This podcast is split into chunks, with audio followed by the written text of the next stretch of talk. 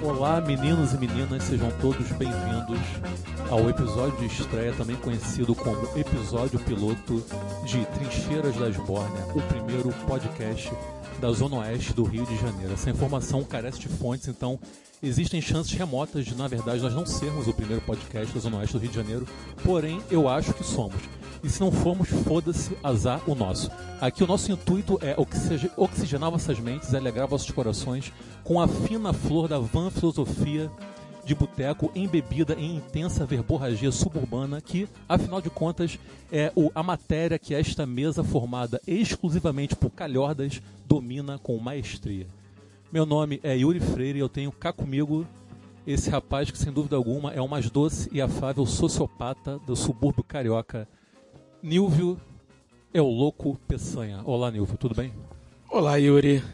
É um prazer estar aqui na estreia desse podcast que vai revolucionar com certeza a, a podesfera.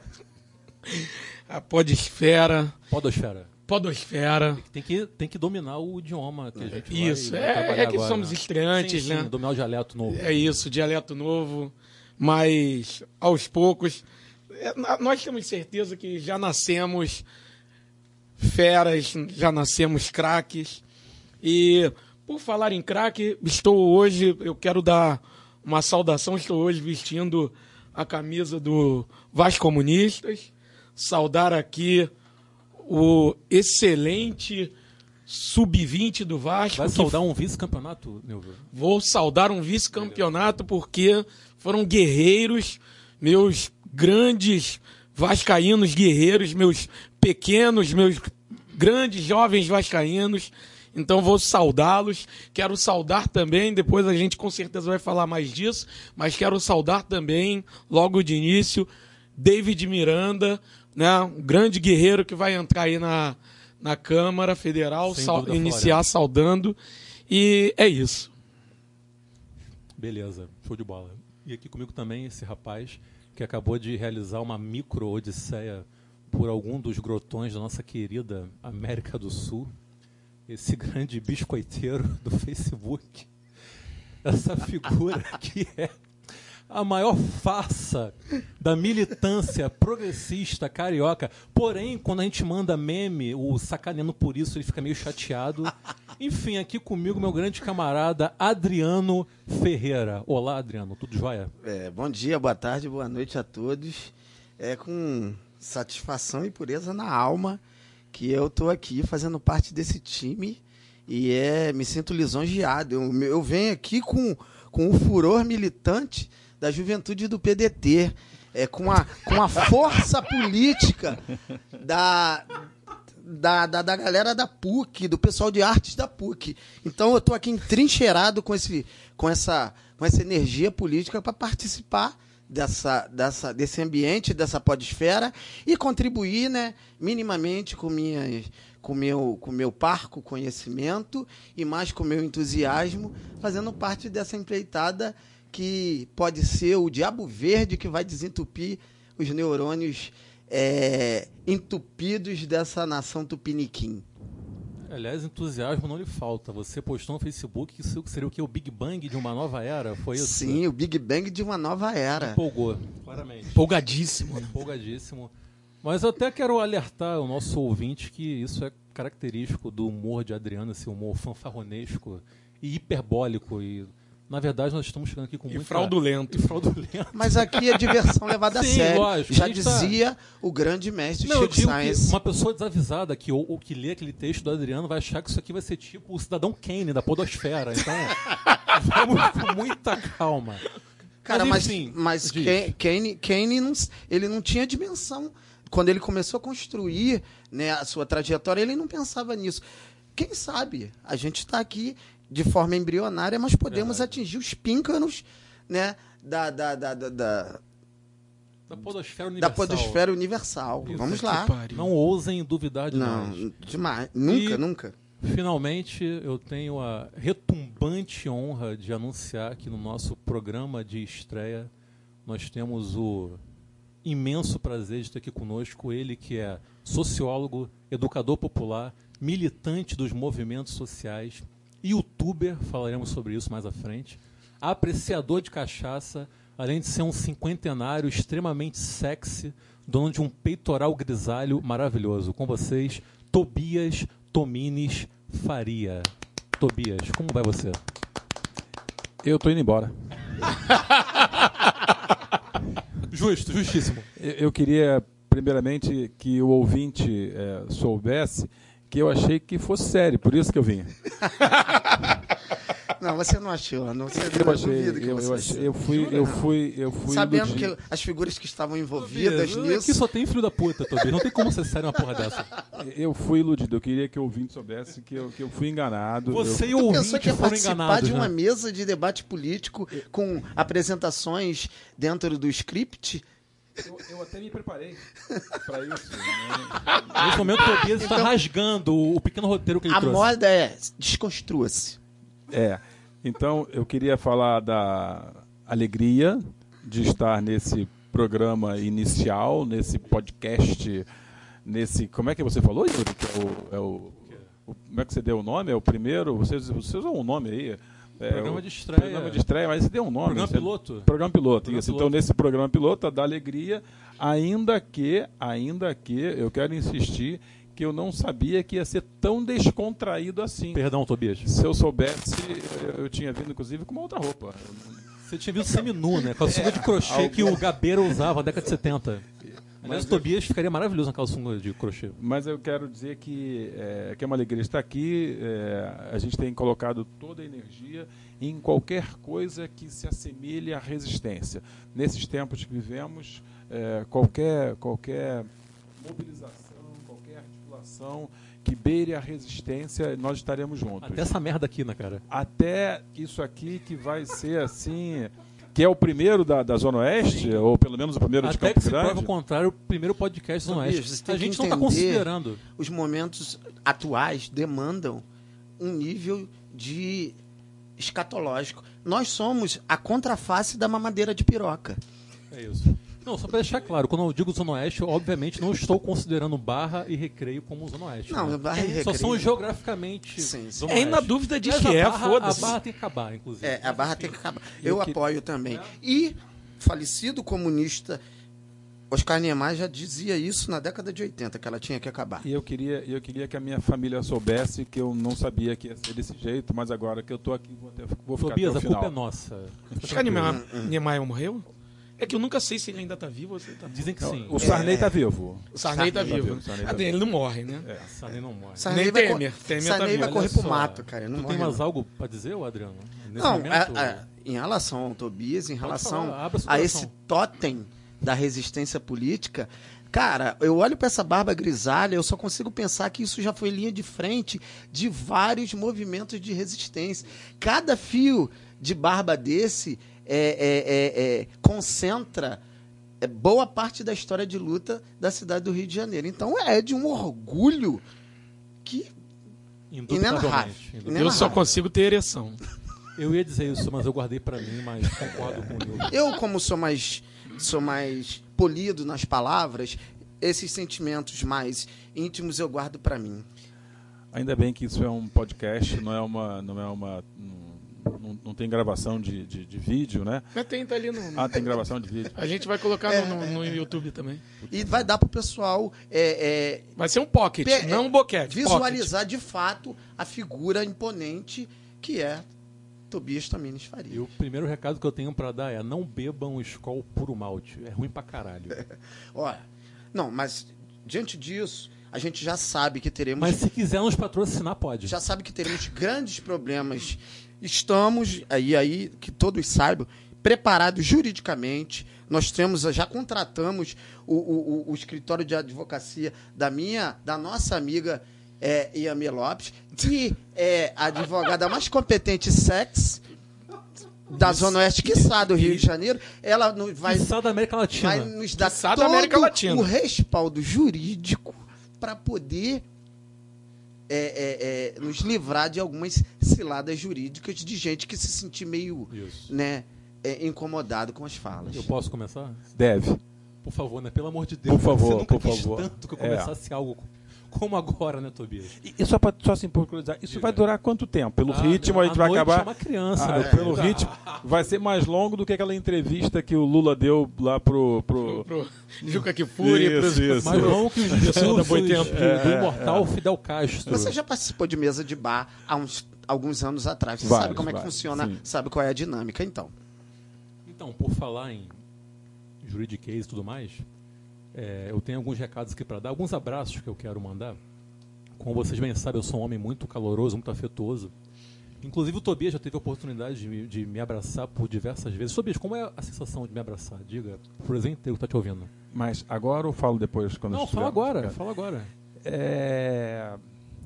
Eu não estava preparado para responder essa pergunta. Eu sou uma caixinha de surpresas. É, o, o- tem uma coisa interessante porque ele abraça virando o corpo assim de lado, né? Ah, é? eu não Sério? sei, é, eu não sabia sei. disso, não. É, é, porque o abraço, eu queria, eu queria falar sobre abraço então. Vamos falar sobre Olha, o abraço. tema, o tema do nosso Ah, podcast o tema, é vamos falar sobre abraço agora. Abra- Primeiro que o abraço, eu acho que deveria, no mínimo, no mínimo, ele teria que levar 10 segundos, vai. O abraço do Tobias é delicioso. O abraço, primeiro, então o abraço tem que O durar meu dura menos que segundos. isso? Para falar a verdade? Lógico. Não, então vamos lá. Primeiro, o abraço tem que durar alguns segundos. Segundo, abraçar é abraçar frontal com frontal. Não tem que ter medo Pau de com se pau. encostar. Saco com saco. Mas peito claro. com peito, barriga Que é com podcast barriga. da verdade, pau com Não, pau. mas e, e você abraça assim de lado, você vira assim de lado, Ah, você é? fica, você fica disso. temeroso. Não, que bom que o é. João tem isso. Tem um É, componente de desdém no abraço Então do, eu, eu, eu do- levarei isso pra análise, Eu pra não, minha sei, analista. eu não sei se é desdém, ela. ou não sei se é desdém, ou se é temor. Você, é- você, quando eu te abraço, Eu- eu eu, eu, eu, eu eu sinto, eu sinto o, Eu quero abraçar. o, eu cafu- gosto de o teu cafungá, eu, Eu sinto, eu sinto Não, o pinicar da tua barba no meu cangote. Não, É, o já. Abraço do Tobias é do delicioso. é- Olha, é pra você ter uma verdade. ideia, sem sacanagem, eu, por exemplo, eu quando vou falar Claro, com crianças, sacanagem. eu me, aba- eu me abaixo, eu me ajoelho, eu me abaixo para abraçar. Por exemplo, o Francisco, filho do Nilve, que aliás, putz, é uma delícia total, uma criança encantadora. Como pode, Eu me né? aba- É impressionante. Deve ter puxado a mãe, né? Eu me abaixo, eu me eu me abaixo para abraçá-lo e eu me abaixo para poder ficar com o meu peito próximo ao peito dele, entendeu? Né? Então assim, a gente podia fazer um podcast só sobre abraço. Sim, sim. sim. Ninguém solta a mão de ninguém, todo mundo se abraçando. solta. Ninguém Isso. solta o abraço de ninguém. É, vamos lá. Então, é, nós, pra quem não sabe, ninguém sabe disso, só nós que estamos aqui, menos o Tobias.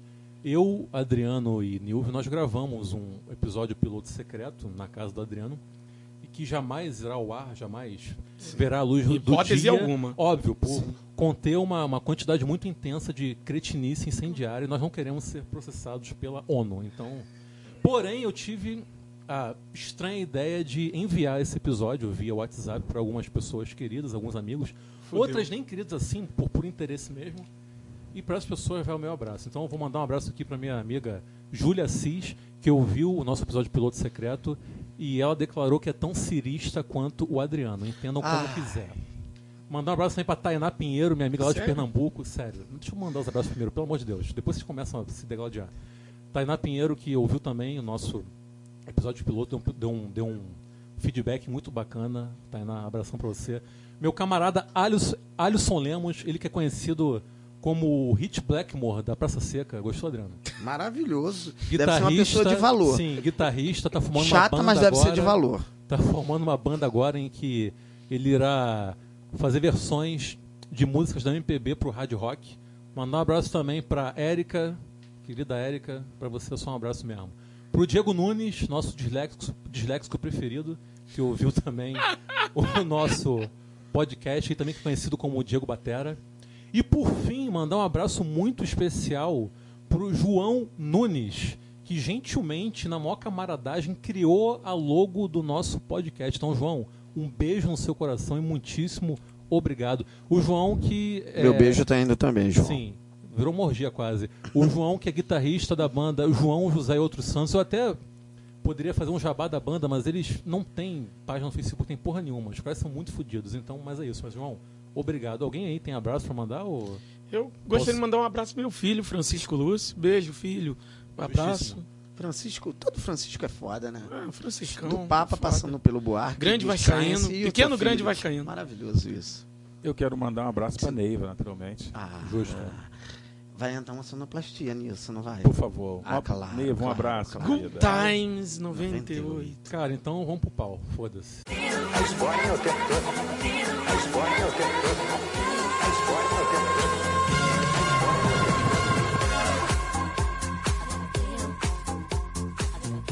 Agora é pra valer. né? Ó, o negócio é o seguinte. Por incrível que pareça, a temática de hoje é séria.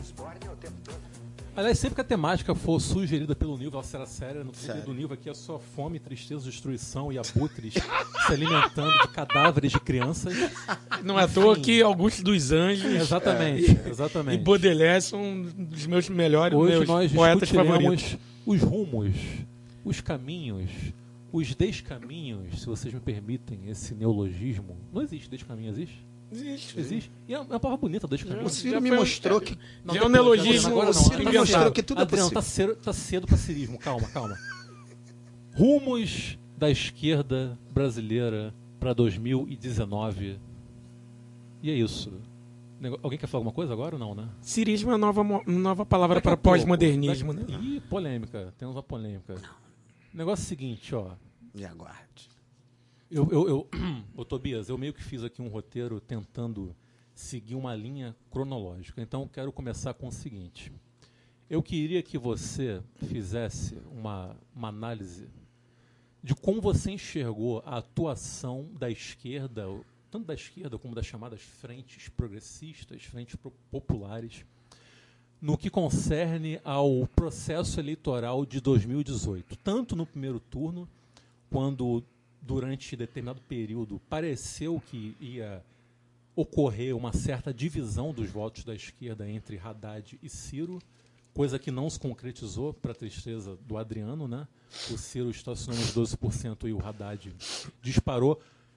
Quanto no segundo turno, quando bipolarizou de vez, né, entre Haddad e Jair Bolsonaro. Como você viu, como você enxergou, como você entendeu é, o comportamento da esquerda como um todo nesse pleito eleitoral de 2018, Tobias?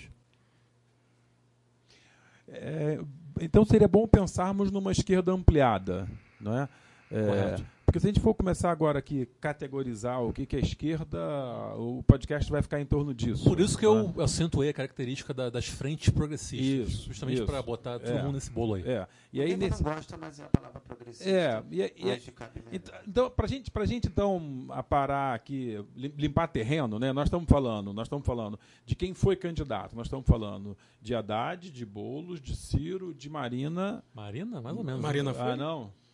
Não, não lembro. Marina? Quem é Marina? Marina tá ou Adeus, não tá no Marina. bolo? Marina, tá ou não tá menina, no bolo? você- Rede não tá no bolo? É, mas vamos pensar, vamos pensar. O PT, o PSOL e o PSB chamaram para conversar agora o PCdoB, PDT e, e Rede para formar para formar para formar uma frente parlamentar. Perto de Bolsonaro e Rodrigo Maia, qualquer um é progressista. Ok, né? ok. É. Tem esse aspecto, tem esse aspecto. Então tá bom, mas vamos voltar para a eleição. É, acho que se a esquerda como um todo, então, nesse campão aí, fizesse ideia do que, que estava por vir em relação ao Bolsonaro, a, a, a, a, conduta seria outra. Quero acreditar nisso. Quero acreditar nisso.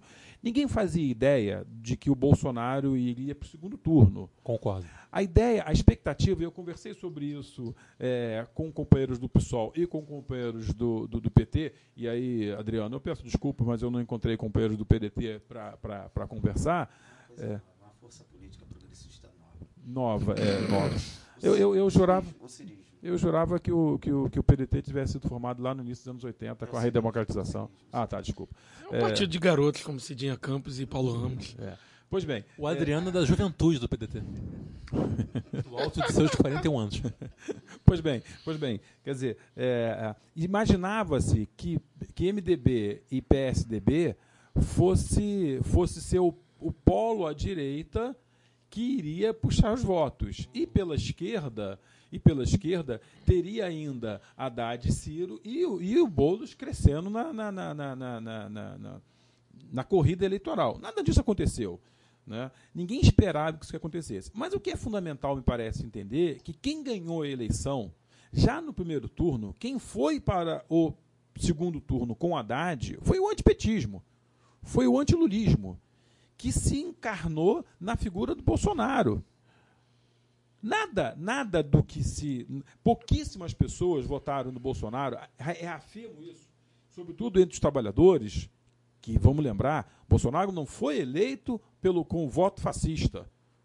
Bolsonaro foi eleito por trabalhadora trabalhadora. Uma classe trabalhadora desiludida. Né? Sim, sim. E enganada, e enganada de que deveriam votar em qualquer coisa que não fosse, que não fosse PT. Aliás, como é comum em processos históricos que envolvem o fascismo. Exatamente. Né? Mas sobre isso a gente vai falar mais à frente. Exatamente. Na verdade, na verdade é, é, encarna numa pessoa o salvacionismo. Não é isso? Quer dizer, então, olha, esse processo é um processo completamente novo.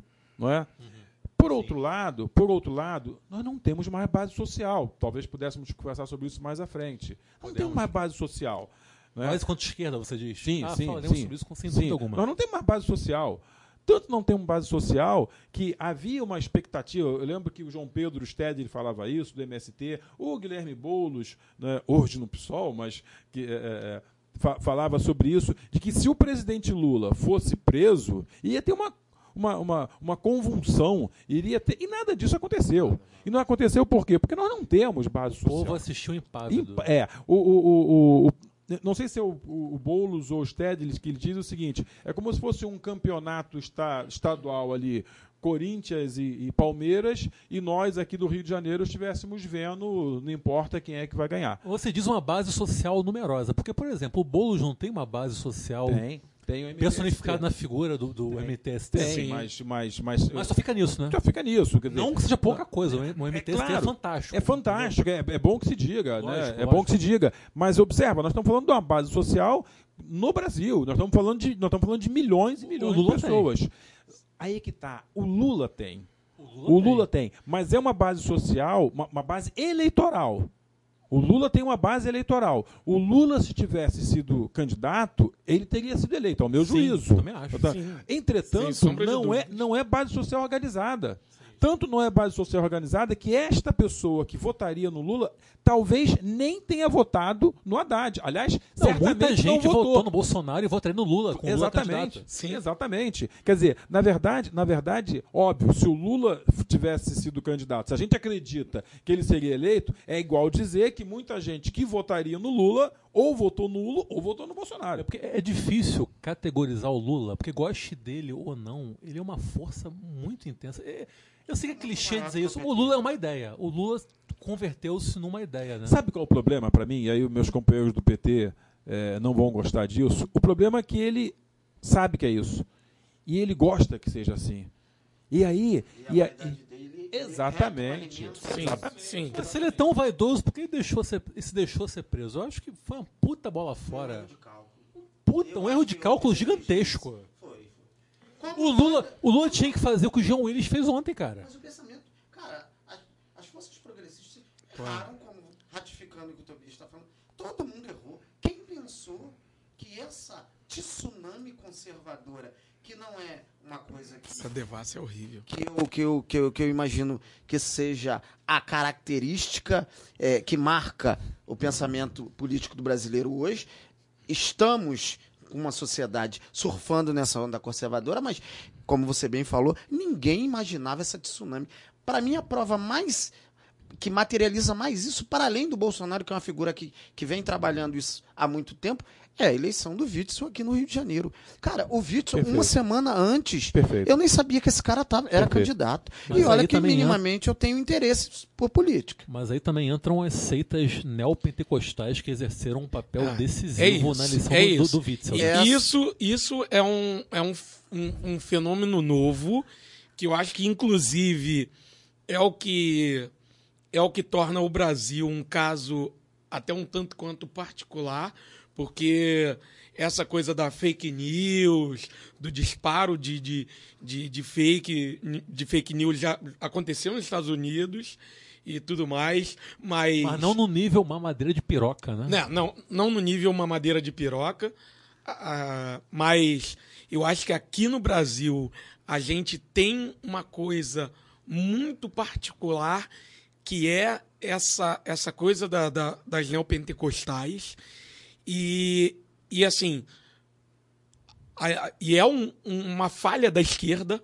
A esquerda, né, o campo progressista não soube trabalhar essa.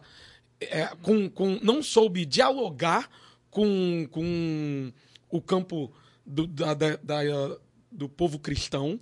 Mas né? o, o PT tentou, não tentou? O PT meio que tentou se aproximar dessas. Não, o, o- o PT P- foi próximo do, do, do Não, o- o Macedo, PT por exemplo, né? Óbvio. Mas não é. Não, quê? Politicamente. Por que o PR? Politicamente, mas não, num- Não na base. Não na base. É, é. Né? Sim, A- sim. a- a- aí a gente, a gente não tá falando. Fudeu, eu, eu, eu, eu ia abordar isso no último bloco, a gente vai ter que entrar Não, nesse mas assunto só, mas, agora. mas eu só queria, mas eu só queria voltar para Retoma, do retoma. Lula. Não, vai, vai, vai. Sim, vai. sim. Porque, porque observa, porque o Yuri fez a seguinte, a seguinte pergunta, né, o seguinte comentário. Porra, ele não deveria ter se deixado prender. Havia, havia um, um- setores expressivos, inclusive dentro do PT, que diziam que ele tinha que pedir asilo em alguma Embaixada. Alguma embaixada. Venezuela, exatamente, exatamente. Eu concordo né? com isso. É, o problema é que, ao meu juízo, não passa pela cabeça do Lula uma coisa como essa. Não passa pela cabeça do Lula sair de cena. Porque pedir o asilo era não disputar. Desaparecer, Quer né? Virar um exato, fantasma. Exato. Quer dizer, o problema, o problema é que, de novo, meus companheiros, que não são poucos, né? E queridos do PT, não vão gostar disso. Mas, ao meu juízo, primeiro que o Lula considerava, e a direção do PT, que iriam resolver essa pendenga judicialmente. Será? Acha que ele pagou acho ver? mesmo. Ele Eu pagou ele ver? Também ver. acho, Eu também acredito que ele acho. pagou pra ver. Mas não é só isso. Eu acho que, em certa medida, o Lula pode ter ido para o sacrifício acreditando que a sua prisão poderia ajudar a eleger alguém.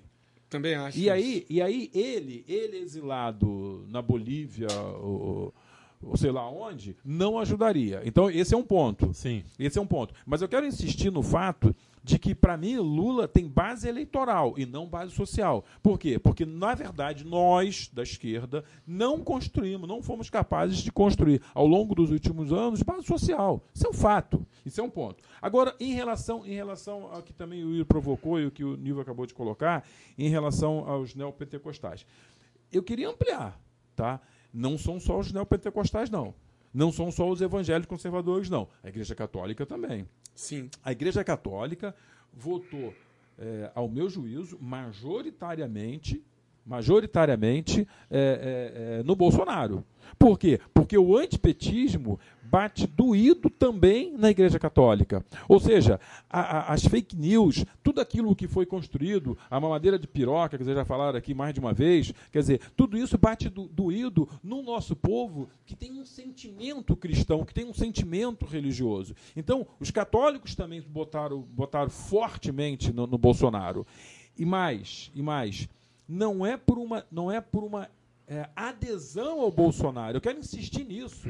É por uma aversão ao Lula e ao que ele Sim. representa no imaginário construído. Eu acho que é mais aversão ao PT do que ao Lula propriamente dito, inclusive.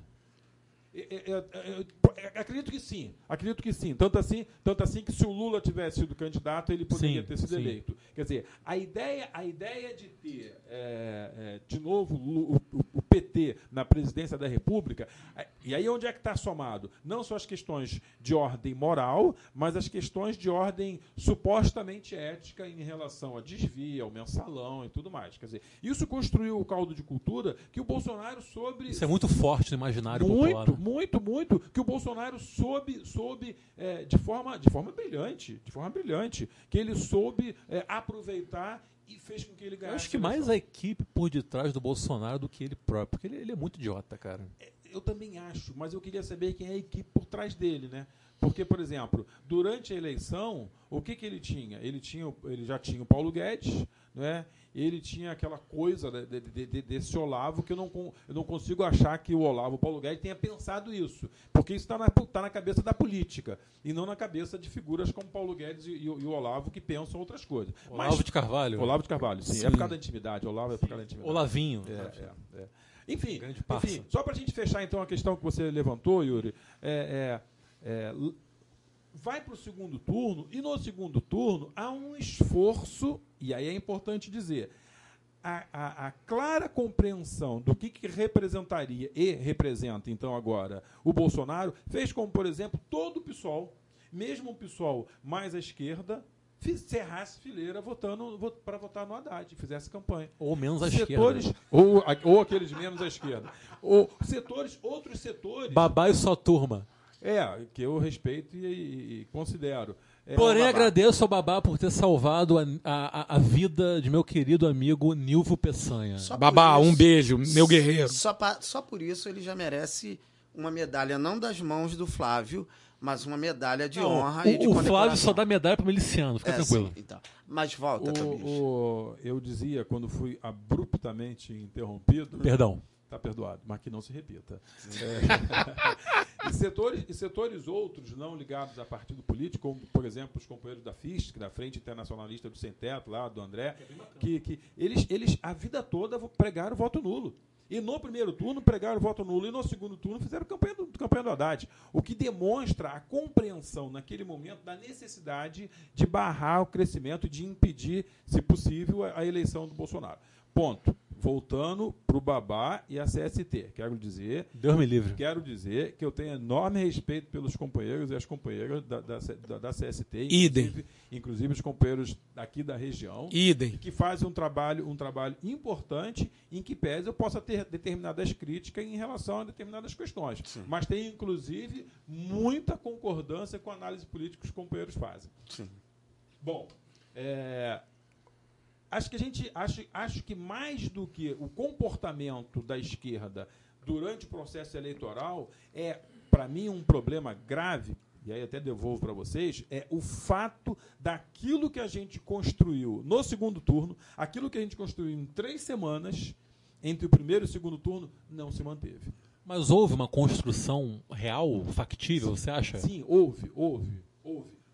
Houve, claramente, claramente um esforço para não deixar o Bolsonaro ganhar a eleição. Um esforço que foi, que foi lamentavelmente é, Derrotado. derrotado. Mas houve um esforço. Aqui, por exemplo, na região, nós fizemos atividades importantíssimas. Nós fizemos uma plenária é, três dias depois da eleição, nós lotamos o Simpro.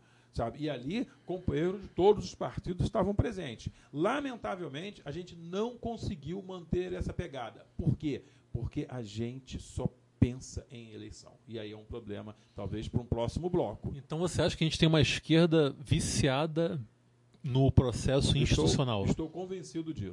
Com Estou certeza. Isso disso. é. Estou convencido disso. A gente, a Com gente, A certeza. gente, né, no- a- na- não, não vou citar nomes, mas aqui na região, por exemplo, aqui na região de Campo Grande, pra quem- Inclusive a nova esquerda que já nasce velha. Não vou, não vou citar nomes, aqui na região de Campo Grande, Zona Oeste, Zona Oeste do Rio de Janeiro, para quem nos ouve né, pelo mundo afora, é, é, Nossos ouvintes do mundo inteiro. nossos ouvintes do mundo inteiro, eu me refiro então a ouvintes zo- da Nova Zelândia.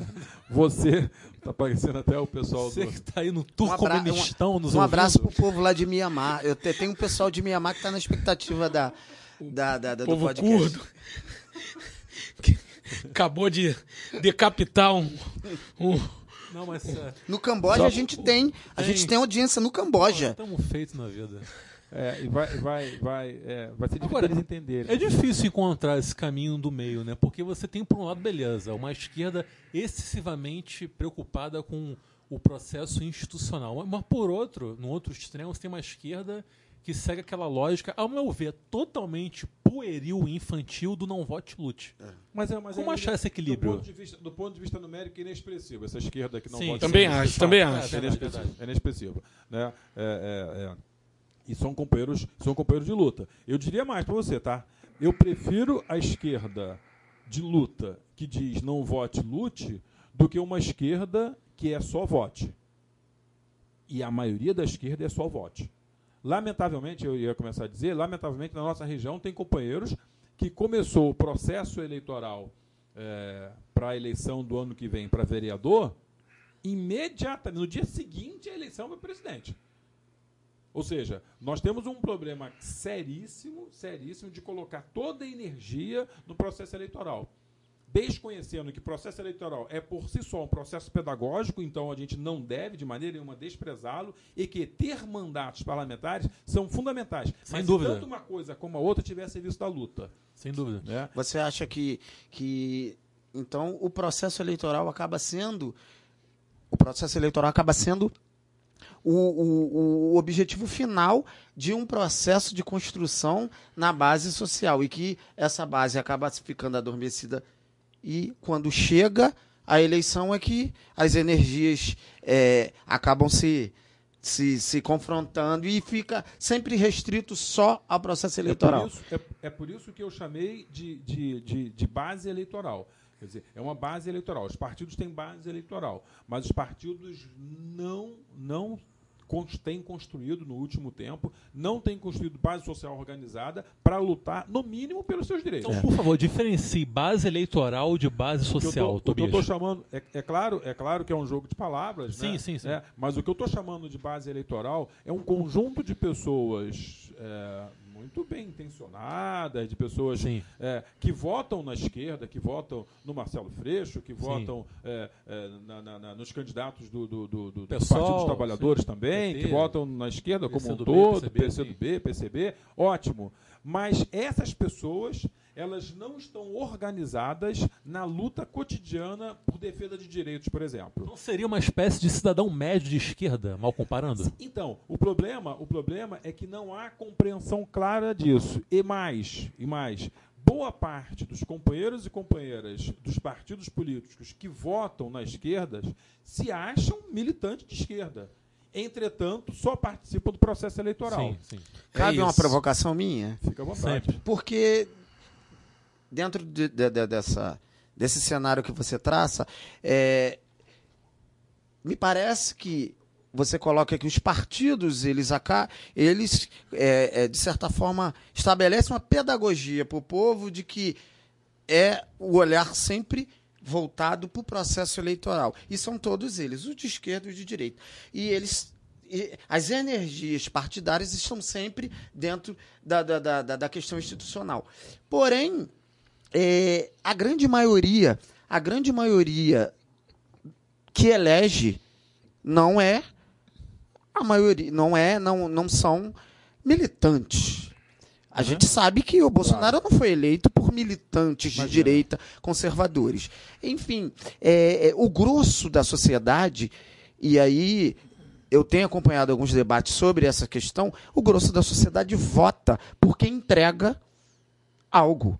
Quem entrega é, é, é, é- é no sentido material. É no sentido do- da classe trabalhadora que pega o Japeri e pega o Santa Cruz todo dia, ela quer saber se vai dar para fazer o churrasquinho no final do mês, enfim, no final de semana, questões materiais. E de repente a esquerda ela tem todo um, um conceito e temáticas de debate que não tem inserção nesse, nesse grosso da sociedade.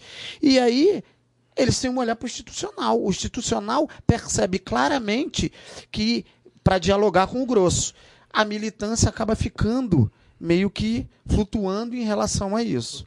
Não, e isso que o Adriano falou, é, e corroborando com o que o Tobias falou, podia ser remediado se, o, se militantes que a gente tem aqui, que são muitos, como o Tobias falou, a gente tem militante aqui no PSOL, né? Quando eu falo aqui, aqui na Zona Oeste, né? Em Campo Grande, em Bangu, em Santa Cruz. A gente tem militante do PSOL, tem militante do PT, tem militante do PCdoB. Você não? Do PCB, PDT também? é. PDT eu não conheço. Tá. Não, eu conheço dois- conheço. Dois. Dois fartos. Ah, é, eu não conheço. É, é- é meio que torcida do Botafogo. É pouco, mas tem qualidade. Não, to- torcida do É Botafogo uma eu conheço mais. folclórica. Torcida do Botafogo eu conheço mais, por incrível que pareça. Eu conheço mais torcedor do Botafogo do que do PDT. Eu- Por incrível que pareça. Então eu sou a evolução da espécie. Eu Eu, sou posso- Botafogo e sou do PDT. Posso acrescentar algo então? Não, não, só, é, só, só Então vai, vai, vai. Então, o- mas o, o que acontece? É, o que a gente tem aqui, o que eu vejo muito, e eu falo por ter participado de um núcleo, talvez, ao meu ver, um finado núcleo do, do PSOL, que eu não vejo atuando, né? A não ser, Um talvez... minuto de silêncio pelo E- núcleo do pessoal. que Isso, núcleo faleceu. Marinheiro João Cândido. Um minuto de silêncio pelo núcleo Marinheiro João Cândido. Não precisa ser literal. É, então, voltando. É, então, é um núcleo que. E aí, o, o que eu vou falar do, do núcleo Maria João Cândido é um núcleo que. É, é o que acontece com, com também com. Não é uma super crítica ao núcleo Maria João Cândido, que assim como o Tobias falou, são, eu respeito todas as pessoas que, porventura, ainda estejam lá. Mas é, a crítica que eu faço é, se, se, se estende a, ao- aos companheiros e companheiras do PT, daqui da Zona Oeste, aos companheiros e companheiras do PCdoB aqui na Zona Oeste. Porque é o seguinte, muitas vezes a gente faz crítica a- ao, ao PT, lá do ao, ao pessoal central do PT, ao central do, do, do PSOL, ao central do PCdoB. Desculpa, a gente-. A gente fica fazendo grandes críticas, é, esperando que, que, que- que o partido venha para cá e os militantes daqui não ficam. Cara, a gente precisa fazer ato público ato público para conscientizar as pessoas. Pra, pra, é, é a gente daqui da Zona Oeste que tem que se aproximar do, do povo da Zona Oeste. Então, isso que, que você falou agora poderia ser remediado ou atenuado se as pessoas, se os militantes daqui da Zona Oeste fizessem mais atos, mais inserções aqui, né? Mas não fazem. Fazem mais quando as eleições estão se aproximando. Então, eu posso dizer que existe um consenso nessa mesa de que a esquerda se afastou do povo, do proletariado, e não o contrário. Não foi o proletariado que se afastou da esquerda. Foi a esquerda que se afastou do povão. É Ao meu ver, sim. A concordância? É, eu, eu quero ir mais além. Eu concordo e quero ir mais além. Aliás, antes de ir mais além, eu quero que o ouvinte saiba que os comentários não necessariamente representam a opinião de todos da mesa, não é isso? Claro. Então, Discordando, fala, pô. Discorde à vontade. então, então, Eventuais, isso. A gente aqui tá cheio de Não, dedos. cada que é o um se responsabiliza pelo seu próprio comentário. Com sua própria fala. é. um não tô com o dedo nenhum, não. Cada Eu- um se responsabiliza pela sua discordando, pode falar, pô. Tá. Não, não, mas não. é, eu, eu, eu, acho, eu acho que aí a gente, a gente precisaria fazer uma, uma, uma reflexão é, com mais tempo até é, do que, que foi do que, que foi o governo do PT. Pô, aí fudeu, bicho. Por isso que eu estou dizendo, não precisaria de mais tempo. Não- nós não vamos entrar nessa seara Sim, hoje. por. Porque observa, quando você fala do afastamento da esquerda como um todo, isso tem a ver com os 13 anos de governo petista. Não é? É, esses 13 anos de governo petista provocou um afastamento. É inegável.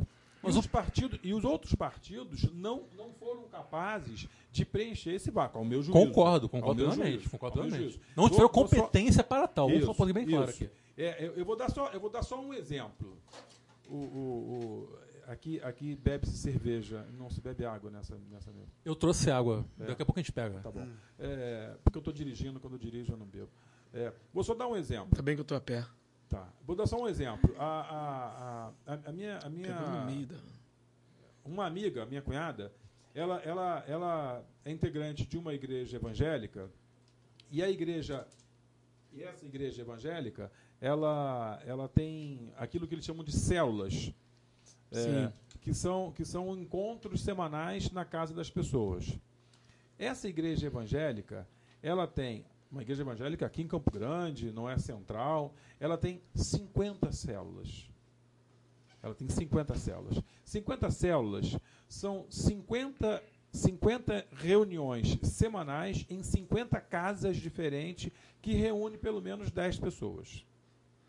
Cara, se a gente juntar todos os núcleos do PT, todos os núcleos do PSOL, todas as células do PCB, tudo, tudo, tudo que existe na esquerda no Rio de Janeiro, não junta 50. Não. Não, junta 50, no Rio de Janeiro todo. Para se reunir uma vez por mês. Só essa igreja se reúne 50 células uma vez por semana. Por que, que eu estou dizendo isso? Eu quero voltar àquilo que o Yuri. Obrigado, querido. Eu quero voltar àquilo que o Yuri dizia, que é o papel que as igrejas evangélicas têm do na produção do imaginário, na produção da consciência e na produção, ao fim e ao cabo, da política. Porque nós vivemos um processo prolongado de despolitização da política. Sim. E não há vácuo. Não há vácuo. Inegavelmente, inegavelmente, as igrejas evangélicas e as igrejas católicas não fizeram isso, abriram mão disso. As igrejas evangélicas, elas ocuparam o vácuo deixado pela esquerda. organização popular via esquerda. Tem um texto muito interessante, antigo, antes de 2013, o que, o que a esquerda deveria aprender com os evangélicos. Inclusive, eu, eu ia te perguntar isso no último bloco, a respeito dessa perda de base social. Então depois, então depois não, a gente volta vai, lá. Agora vai, agora vai. Não, Começou, há, termina. há- há- não há vácuo, não há vácuo. Há um processo de despolitização da política. Primeiro, há um processo de, de- de perda de direitos. E há um processo aí, ao longo do governo Lula, de direitos que não foram conquistados, eles foram doados.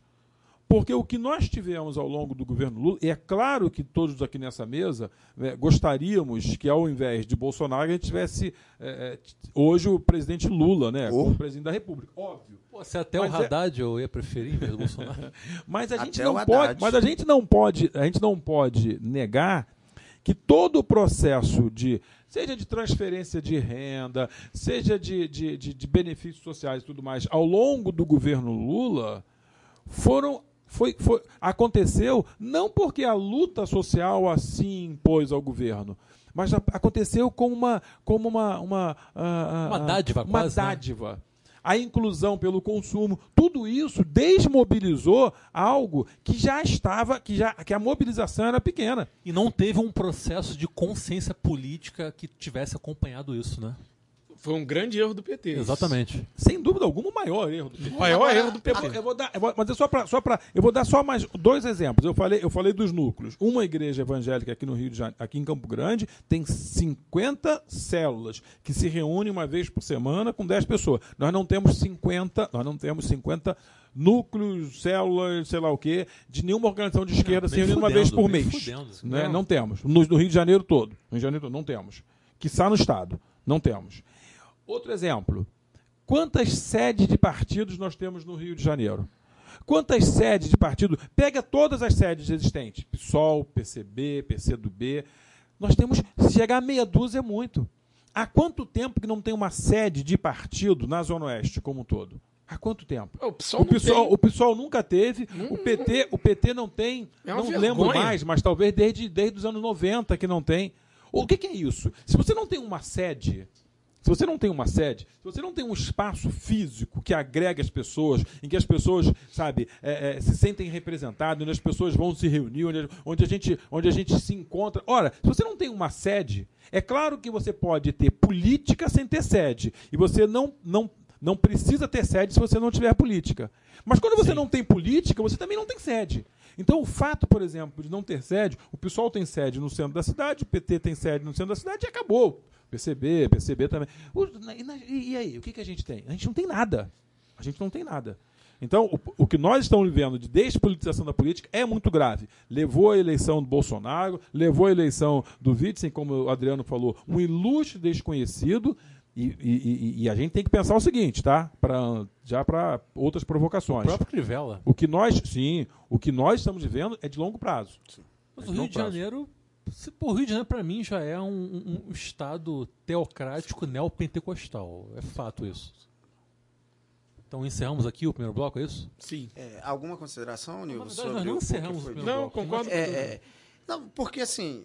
Não, em na verdade, relação- rapidinho, nós encerramos. Esse aqui é o segundo bloco. o- Gente, é o primeiro programa, então relevem aí também. pô. Mas enfim, dentro dessa questão que você colocou, é, é, eu, a- eu im- acredito que é um diagnóstico que abarca boa parte desse fenômeno que a gente está vivendo, esse fenômeno político. Mas eu acho que tem alguns outros elementos para serem agregados dentro dessa sua fala.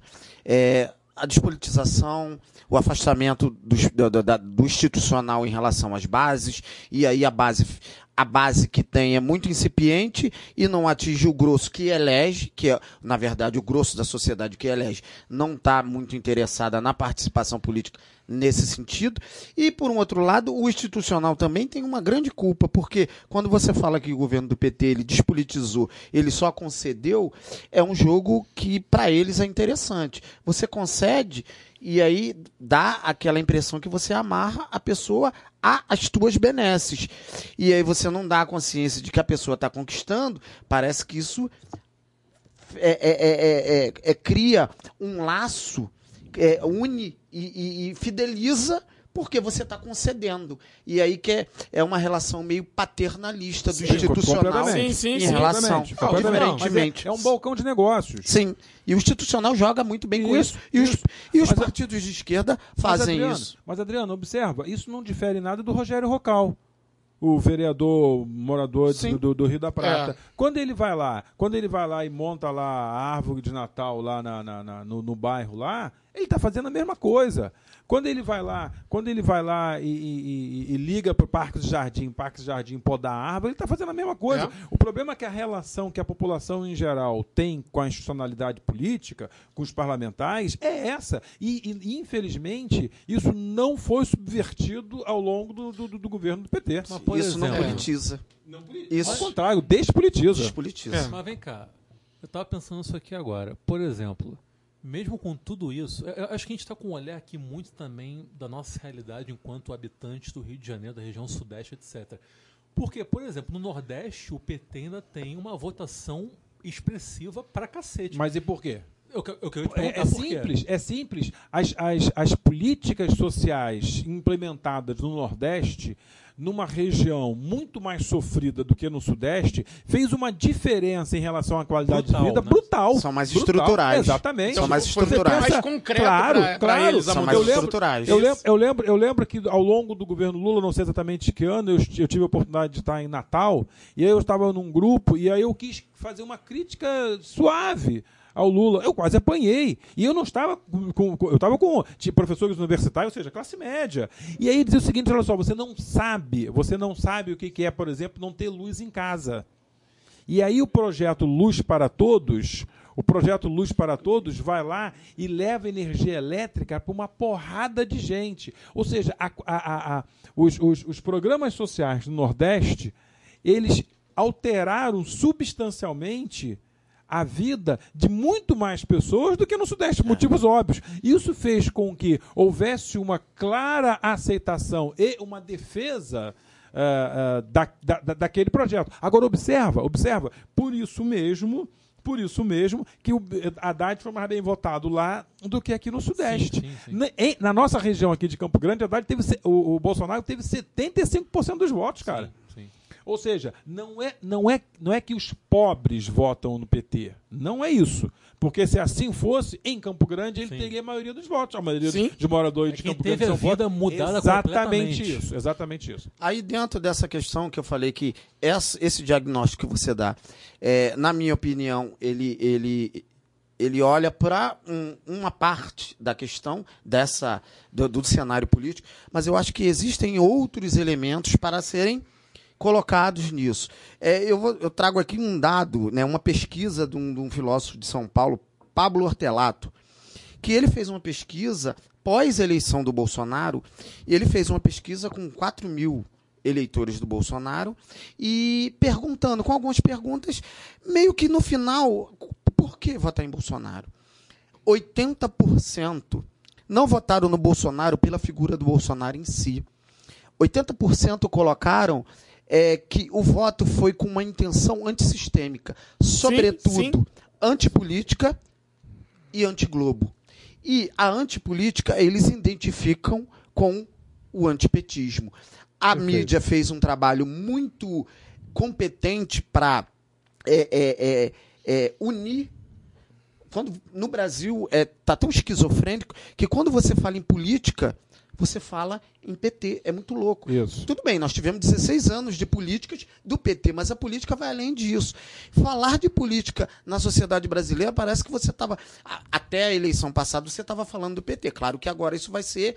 é, não- dá mais para utilizar isso ad eterno como desculpa. Mas a, a grande mídia conseguiu isso, então 80% dos pesquisados colocaram um voto como um voto de negação. E isso é um Isso foi em dado. São Paulo? Isso foi em São Paulo? Em São Paulo. Tá. Certamente é assim no Brasil É, inteiro. isso é um dado muito importante. É, é, sim. só tirando Mas o São Paulo é Nordeste. um caso bem à parte. Não, só tirando o São Nordeste. Paulo Não, não, não, não, o não, Sul, não, não, não, não, São não, não, não. Não, mas eu quero dizer, não, eu sei, Não, mas eu não, quero, não. eu quero dizer que o voto do Bolsonaro é o voto antissistêmico. Antissistêmico. Sim, a sim. figura do... antissistêmico não tem porra nenhuma. É, Não tem Claro que não, claro que não. figura do Mas o Bolsonaro- Bolsonaro soube fazer É, isso. Sim. E, na verdade, e aí, para além desse dado que eu acho muito interessante, que quando eu tive acesso a essa pesquisa, eu mudei um pouco minha visão, porque dá a impressão que as pessoas estão votando pelo que o Bolsonaro representa. Cara, ele tudo bem, ele representa a negação. E ele soube aproveitar isso. E ele só pôde aproveitar isso, ele não nunca propôs nada. Ele só propôs negar o que estava aí, tá ok? Foi, foi o que ele fez. Ele aproveitou isso. E essa onda foi nisso. Isso é uma questão, eu acho que é um ponto fora da curva da dinâmica política ao longo da história do mundo. Sem propor nada, você elege dizendo que vai destruir. Sem, sem propor nada, sem falar Sem nada, falar sem ir nada. pra debate, sem ir pra. É louco. E muita gente. Com bolsa de cocô, tá Muita ok? gente surfou nisso. Para além disso, também um dado que eu acho que, é, que não pode ser desprezado é o esgarçamento das formas clássicas de mídia. Cara, a internet veio e hoje a gente tá. Hoje, mais do que nunca, a gente tá percebendo o impacto que a internet está tendo na formação cultural, na formação de E a opinião. esquerda se atrasou muito nesse. O purismo porque- da esquerda porque- em relação porque a isso. vamos lá, porque vamos lá, é essas novas formas de comunicação, Nem são elas tão são novas assim, se você for sim, sim, pensar, né? sim, mas 20 elas, anos mas aí. ela, mas vamos pensar, elas são muito mais e o democráticas, democráticas que pode estar entre aspas, Sim. mas elas são muito mais democráticas do que, por exemplo, na, na, na, na eleição de 89 É. em que o Collor foi Sim, eleito. é, Eu, não acho que gosto, estava na eu mão não gosto da palavra democrática. Não, não, por isso que eu prefiro a entre palavra- aspas. Sim, eu gosto da muito palavra mais direta. isso, Ela muito- não tem nenhuma mais- crivagem. muito mais, muito mais universalizada. Não tem nenhuma Sabe? crivagem. É, É direto. isso, é e isso. aí é aquela É coisa. Você tem um fenômeno, inclusive nessa pesquisa que eu trouxe esses dados, o, o cara colocou, esse filósofo, ele, ele, ele, ele debateu sobre isso, para tentar entender esse cenário, porque é um cenário que deixou muita gente absurdada. Tá, Porra, agora- que porra é essa? Agora, Um- Uma figura igual o Bolsonaro, tosca, é. Ocupar Então, mas olha só, agora- mas, mas também, mas também não vamos, não vamos esquecer que, de qualquer maneira, o poder econômico foi fortíssimo também nesse processo de utilização dessas ferramentas, como o Yuri diz, não é tão nova assim, mas que para essa eleição foi nova. Para a eleição presidencial foi Sim, nova. foi, No foi. poder econômico, É um dado que precisa poder- ser levado em no poder consideração. econômico, a, a- a construção dos robôs eh, lançando, lançando. Como é que é o nome do cara que veio dos Estados Unidos para. Steve Bannon. Exatamente, Steve que veio, Bannon. que um veio, notório filho da puta. Exatamente, mas que veio, adoraria ver fuzilado, inclusive. É. veio- mas é que a veio reencarnação assessorar. do Goebbels. que O veio, cara, tá, o cara tá elegendo tudo que é figura de direita no mundo. Ali- É. Aliás, esse podia ser um- um futuro podcast Sim, para sim. Sim, pensar, sim. né? Pensar isso, porque na Steve verdade, é o futuro Goebbels. na verdade, na verdade, a eleição e aí pra gente, a eleição do Bolsonaro no Brasil, em que pese o que nós estamos falando aqui ser real e a partir do que que ela se deu, ela não tem nada a ver com o Brasil.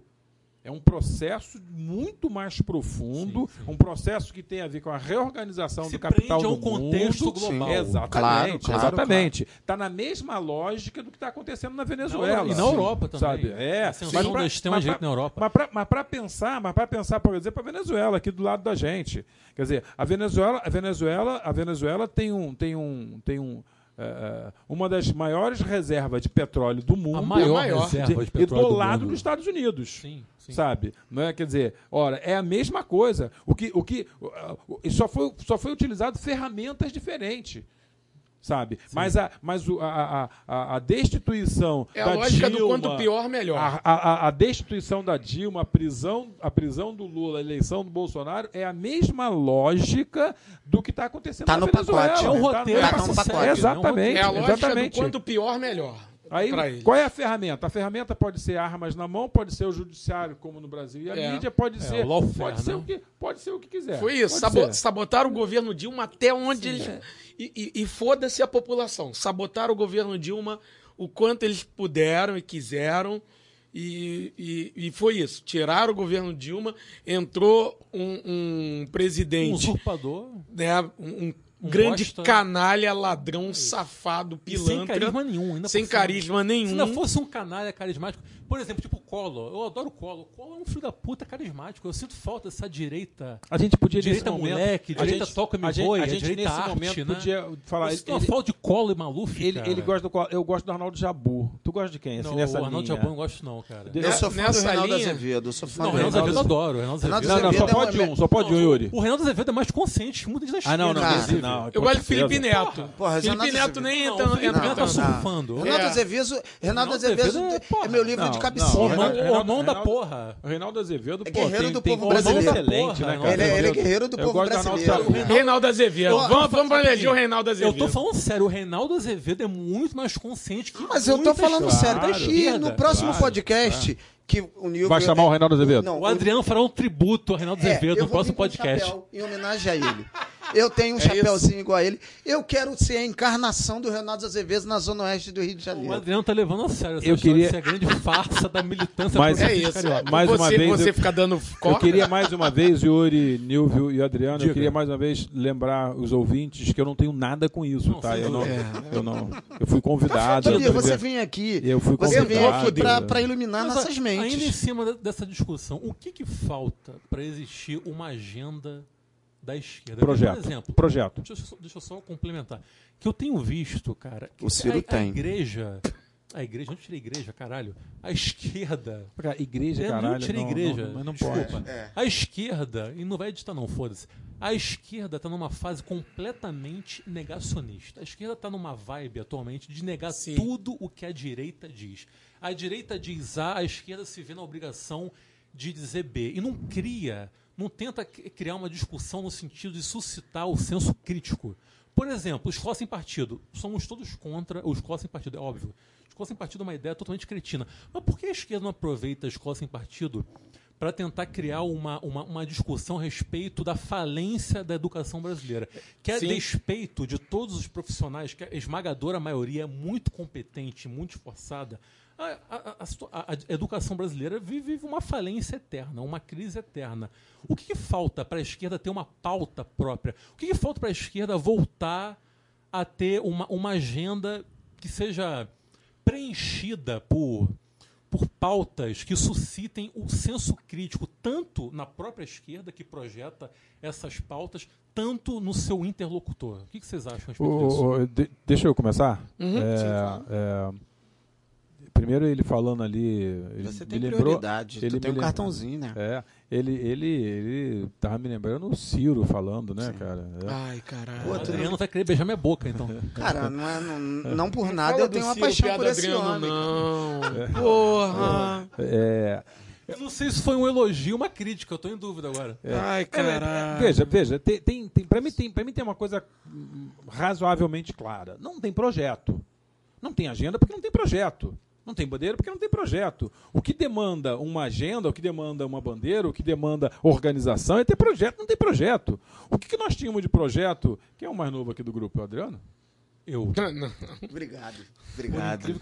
Não, de Obrigado, espírito, Adriano. obrigado. De espírito, É. indubitavelmente, Adriano. Tem quantos anos? Aliás, de espírito, eu sou mais velho aqui. Eu tenho sim. 31 de vida e 67 de espírito. É, é, tipo, é, cara, eu acho que devia colocar isso na carteira de identidade, né? A idade cronológica. Idade espiritual.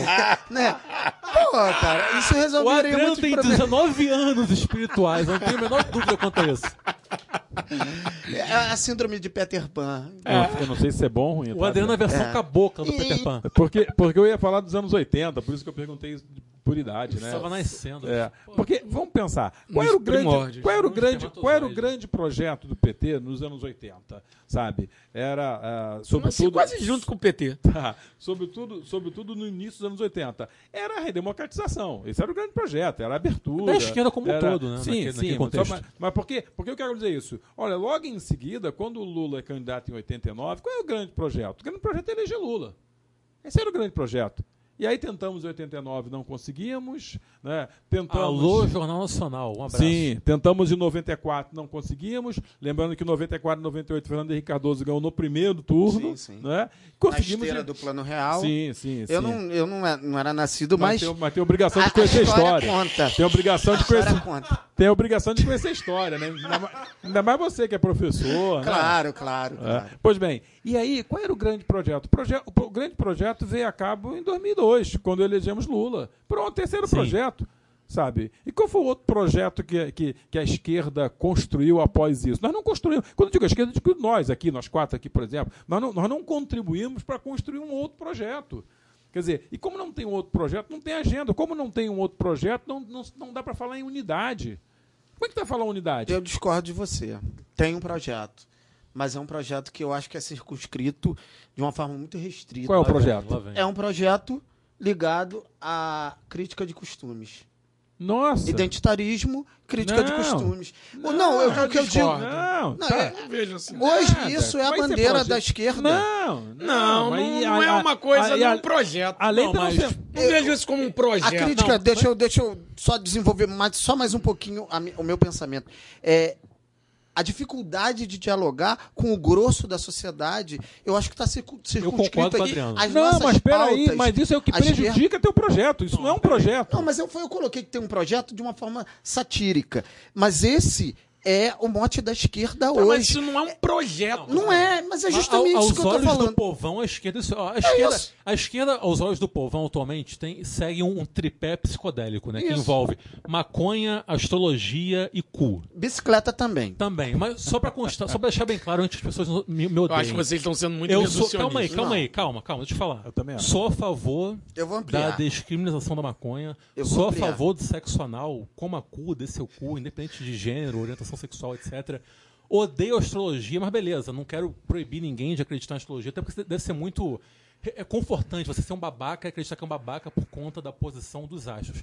Mas, por exemplo, como fazer o povão, a empregada doméstica ou o pedreiro que enfrenta três horas de transporte público da Baixada Fluminense ou da Zona Oeste até o centro ou a Zona Sul, é, se aproximar de uma esquerda que prefere fazer bundaço, cusaço, pirocaço, bucetaço para hipoteticamente fazer valer as suas pautas. Eu acho muito difícil isso, cara. É justamente isso. As pautas estão descoladas com a base de vida da- do grosso da sociedade. E aí a gente tem debates e a esquerda tem essa mania. Ela tem, nós debatemos conceitos, costumes, nós é, é, ampliamos as temáticas para valores ligados à, à existência.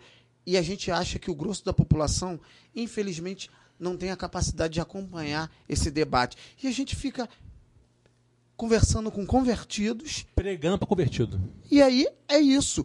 Justamente quando eu falo projeto, na verdade é um anteprojeto, porque isso não chega no grosso da população. É isso que eu estou falando. E aí no WhatsApp, WhatsApp, que são as quando eu citei esse esgarçamento das formas clássicas de mídia, que não é mais o Jornal Nacional que, que, que pontua as temáticas. Agora, Foi meu amigo, tempo. chega no WhatsApp é uma madeira de piroca. É, mas- Aí a minha tia lê aquilo ali e fala assim: caraca, olha que devassidão. E é Mas, isso. mas aí eu volto ao que eu tinha falado. Falta projeto. Os- e tem outra. Nós, como- enquanto militantes da Zona Oeste, a gente não dialoga com a gente. Não. A gente não dialoga com a gente. E aí é o que eu digo. Se tem um, um- um- um- al- alguma coisa, algum ato que seja discutível, de gosto discutível é, lá na Zona Sul, foda-se. A gente não tá fazendo o nosso aqui na Zona Oeste, cara. Entendeu? A gente não dialoga Mas com a então, gente aqui. Mas é por isso que eu tenho defendido há muito tempo, é, porque acho, que- não sei se está na pauta ou não, ninguém me apresentou a pauta. pauta Aliás, não é sei nem se tem todo pauta. A pauta é você. É, é isso. Sei nem se tem Você pauta. é aliás, personificação. aliás, aliás, antes disso, Você é Marias- Tobias. Esse, esse é, podcast é o Tobias Cat. Cast. O, o, o Nilvio roubou essa piada É. de mim, porque eu ia dizer no final do programa que caso você queira nos patrocinar, esse podcast passará a se chamar Tobias Cash. Mas Tobias, prossiga. você é um. Tobias, você é, um É, norte. é. Você, você é um norte. Norte, sul, Você é oeste. uma utopia. É. Você é um totem. É. Um Você- totem. É, Essa é a nossa rosa dos ventos. é, mamãe, é, não creia nisso, mãe. Eles. Não, não é nada disso, mamãe. Eles estão eles estão sendo irônicos, mãe. Eu Imagina queria. o cara ser referência pra É. Nilvio, Yuri É. e Adriano. Deve É. ser desesperador, cara. É, É isso eu, aí, eu me salva. queria. Imagina eu se queria- tivesse eu solto Eu todo sou o que sou hoje, graças a, a. Puta que pariu! Me fudi. Sem a... Acaba de destruir a reputação Gente de. Tobias para todo sempre, Nilvio. Se eu É possível, é possível cortar isso aí da. Era Tobias, quando eu vi a tua bandana brilhante na essa, Felk, essa parte. eu tava passando no 850 e eu, eu, eu tava sem rumo na vida. E eu vi uma figura com uma bandana brilhante em frente a Fico. Eu falei, eu quero fazer parte desse lugar, eu quero estar próximo a esse homem. Foi, foi uma inspiração instantânea. Foi aí que eu fui, Eu- me matriculei. O problema é que eu não consegui raciocinar o que você falou, porque eu estou indo em cima da fala do nível anterior. ok, ok. Mas eu, mas eu, eu queria, eu queria, eu queria pedir, a- eu queria ver a possibilidade depois de, de editar e aí tirar essa parte que o Nilvio falou. Aqui. Atenção no teu caso. É, mas Tu eu, pode mas dar eu, uma- mas eu- mas conversar é só com o pra- editor. Mas só para Fernando Matoso, só né, pra, que é o só para pensar o seguinte, do é, staff técnico. só pensar o seguinte. é, eu, eu acho que, porque eu dizia, né? Eu penso que a gente deveria apontar também algumas, alguns, alguns caminhos. Alguma, é, na igreja a gente utiliza lá o ver, julgar e agir, né? Que é um método, né? Você vê a situação, você julga aquela situação e você tem uma ação sobre ela, né? Pra gente, não- porque não a gente fica só no ver e julgar, né? O que, que a gente. é, uma das coisas que eu tenho defendido muito em tudo quanto é lugar e tenho acompanhado numa porrada de lugar, na Baixada Fluminense, na Zona Oeste, são pequenos grupos que se reúnem com alguma periodicidade para fazer alguma reflexão na natureza política. A gente perdeu essa capacidade. A esquerda perdeu essa capacidade. E a gente, quando. Porque foi o que o Nilton falou aqui, a gente fica falando entre nós. Mas é claro que a gente vai falar entre nós, porque se a gente, se a gente faz uma conversa como essa e chama lá a, a, a minha mãe para essa conversa, mesmo que a gente não xingasse palavrões, ela não ia ficar. a- minha mãe não conseguiria acompanhar esse raciocínio. E a gente, a gente não. A gente, não sei se a gente desaprendeu ou se a gente nunca aprendeu a conversar fora do nosso meio. A gente só sabe faz- a gente só sabe tratar de política entre nós. A gente vai ter que aprender a fazer isso no dia a dia, com o povo simples e, sobretudo, Ou construir- reaprender, né? Ou, ou reaprender. Por isso que eu disse, eu não sei se é aprender ou reaprender. E, sobretudo, construir organizações. A quantidade de vezes que eu já falei com companheiros, por exemplo, do PSOL, que a gente tinha que construir um núcleo, que eu chamava na ocasião de PSOL ampliado, no sentido de trazer as pessoas que não são filiadas, mas que votaram no PSOL, para ter algum espaço de reflexão política. Não tem espaço de, re- de Eu, eu, reflexão eu tenho política. uma ideia. A gente podia montar uma, uma igreja e fazer uma escola dominical toda manhã, todo domingo de manhã, lendo o Manifesto Comunista. Que ideia Mas olha, maravilhosa. mas olha, mas olha, mas olha como é, mas olha como é que é a cretinice. Aí a gente vai reunir para ler o Manifesto Comunista. Ou seja, a gente não vai conseguir juntar ninguém. Pode ser o capital também. A gente ah, ideologia piorou alemã. mais, piorou mais. Mas a Bíblia é tão difícil quanto o Manifesto Comunista. Mas cara. só, que- só que tem uma diferença. Ótimo, então vamos pegar nesse aspecto. Só que tem alguém que traduz a Bíblia. A tradução pode até não ser aquela que nós gostaríamos. Em su- e na maioria absoluta das vezes não é a tradução que eu faço. O problema é que em qualquer canto tem uma igrejinha, inclusive católica, mas tem alguém que traduz. E tem projeto. A igreja Sim, tem sim. projeto. Nós não temos projeto, não temos método, nós não temos organização, nós não temos. A esquerda só só, temos si manifesto. Tem um exemplo que ilustra bem essa, esse raciocínio Tobias. Se você digitar nazismo de esquerda no YouTube, vai aparecer uma porrada de vídeo de vários imbecis da direita e vídeos sintéticos de tipo 5 minutos explicando por que o nazismo é de esquerda. Óbvio que num, num país justo, um cara que diz que o nazismo é de esquerda seria preso, no mínimo. Aí você vai tentar procurar vídeos de pessoas da esquerda explicando por que o nazismo não é de esquerda. Meu irmão, é só vídeo de no mínimo 18 minutos. Não adianta, cara. Não, não, não, não há trabalhador É isso. bom que vai Acho se aproximar gente disso. precisa fazer isso. cursos de mídia para poder se comunicar melhor. É porque não vai dar pra Talvez gente, nascer de novo. não vai dar pra gente se aprofundar, mas eu concordo com a Eu acho Eu que- acho que a esquerda está totalmente atrasada nesse, nessa temática das Por redes sociais, isso etc. que eu digo que o Big Bang, Cara, o Big Bang a de uma precisa- nova era surge hoje. Na boa. Que Se o cara precisar fazer um curso de mídia pra entender que ele tem que fazer um vídeo mais curto para um trabalhador poder, que chegou cansado poder assistir, nasce de é novo, muito caralho. errado. Nasce de novo, Vamos porra. avançar aqui, senão Vamos. fodeu. Então, antes de avançarmos, Cara, Yuri, oi. o, você ouvinte entenda o, o que nós estamos fazendo aqui não é para o trabalhador, porque senão, porque senão a gente está fazendo aquilo Não. que a gente está criticando. Não, o vai que a gente está fazendo aqui é uma conversa editado, fiada e a gente. É, não, não, isso aqui gente- é um podcast. Podcast é um pouco diferente. Ah, então né? tá. Então, E então, é, então tá é- perdoado. mas aí- Então tá é, perdoado. justamente- Mas é, nós temos autocrítica. Justamente, eu te garanto que de todas as rodas e bate-papos que você já teve, que são infindáveis em relação à questão de debate político, de temática, aqui tem um componente um pouco mais popular. Ou eu tô errado? Nós É. estamos em Campo Grande, Sim. no oeste do Rio de Janeiro. Não, e- o maior bairro do Brasil, Você está completamente enganado. É mesmo? É.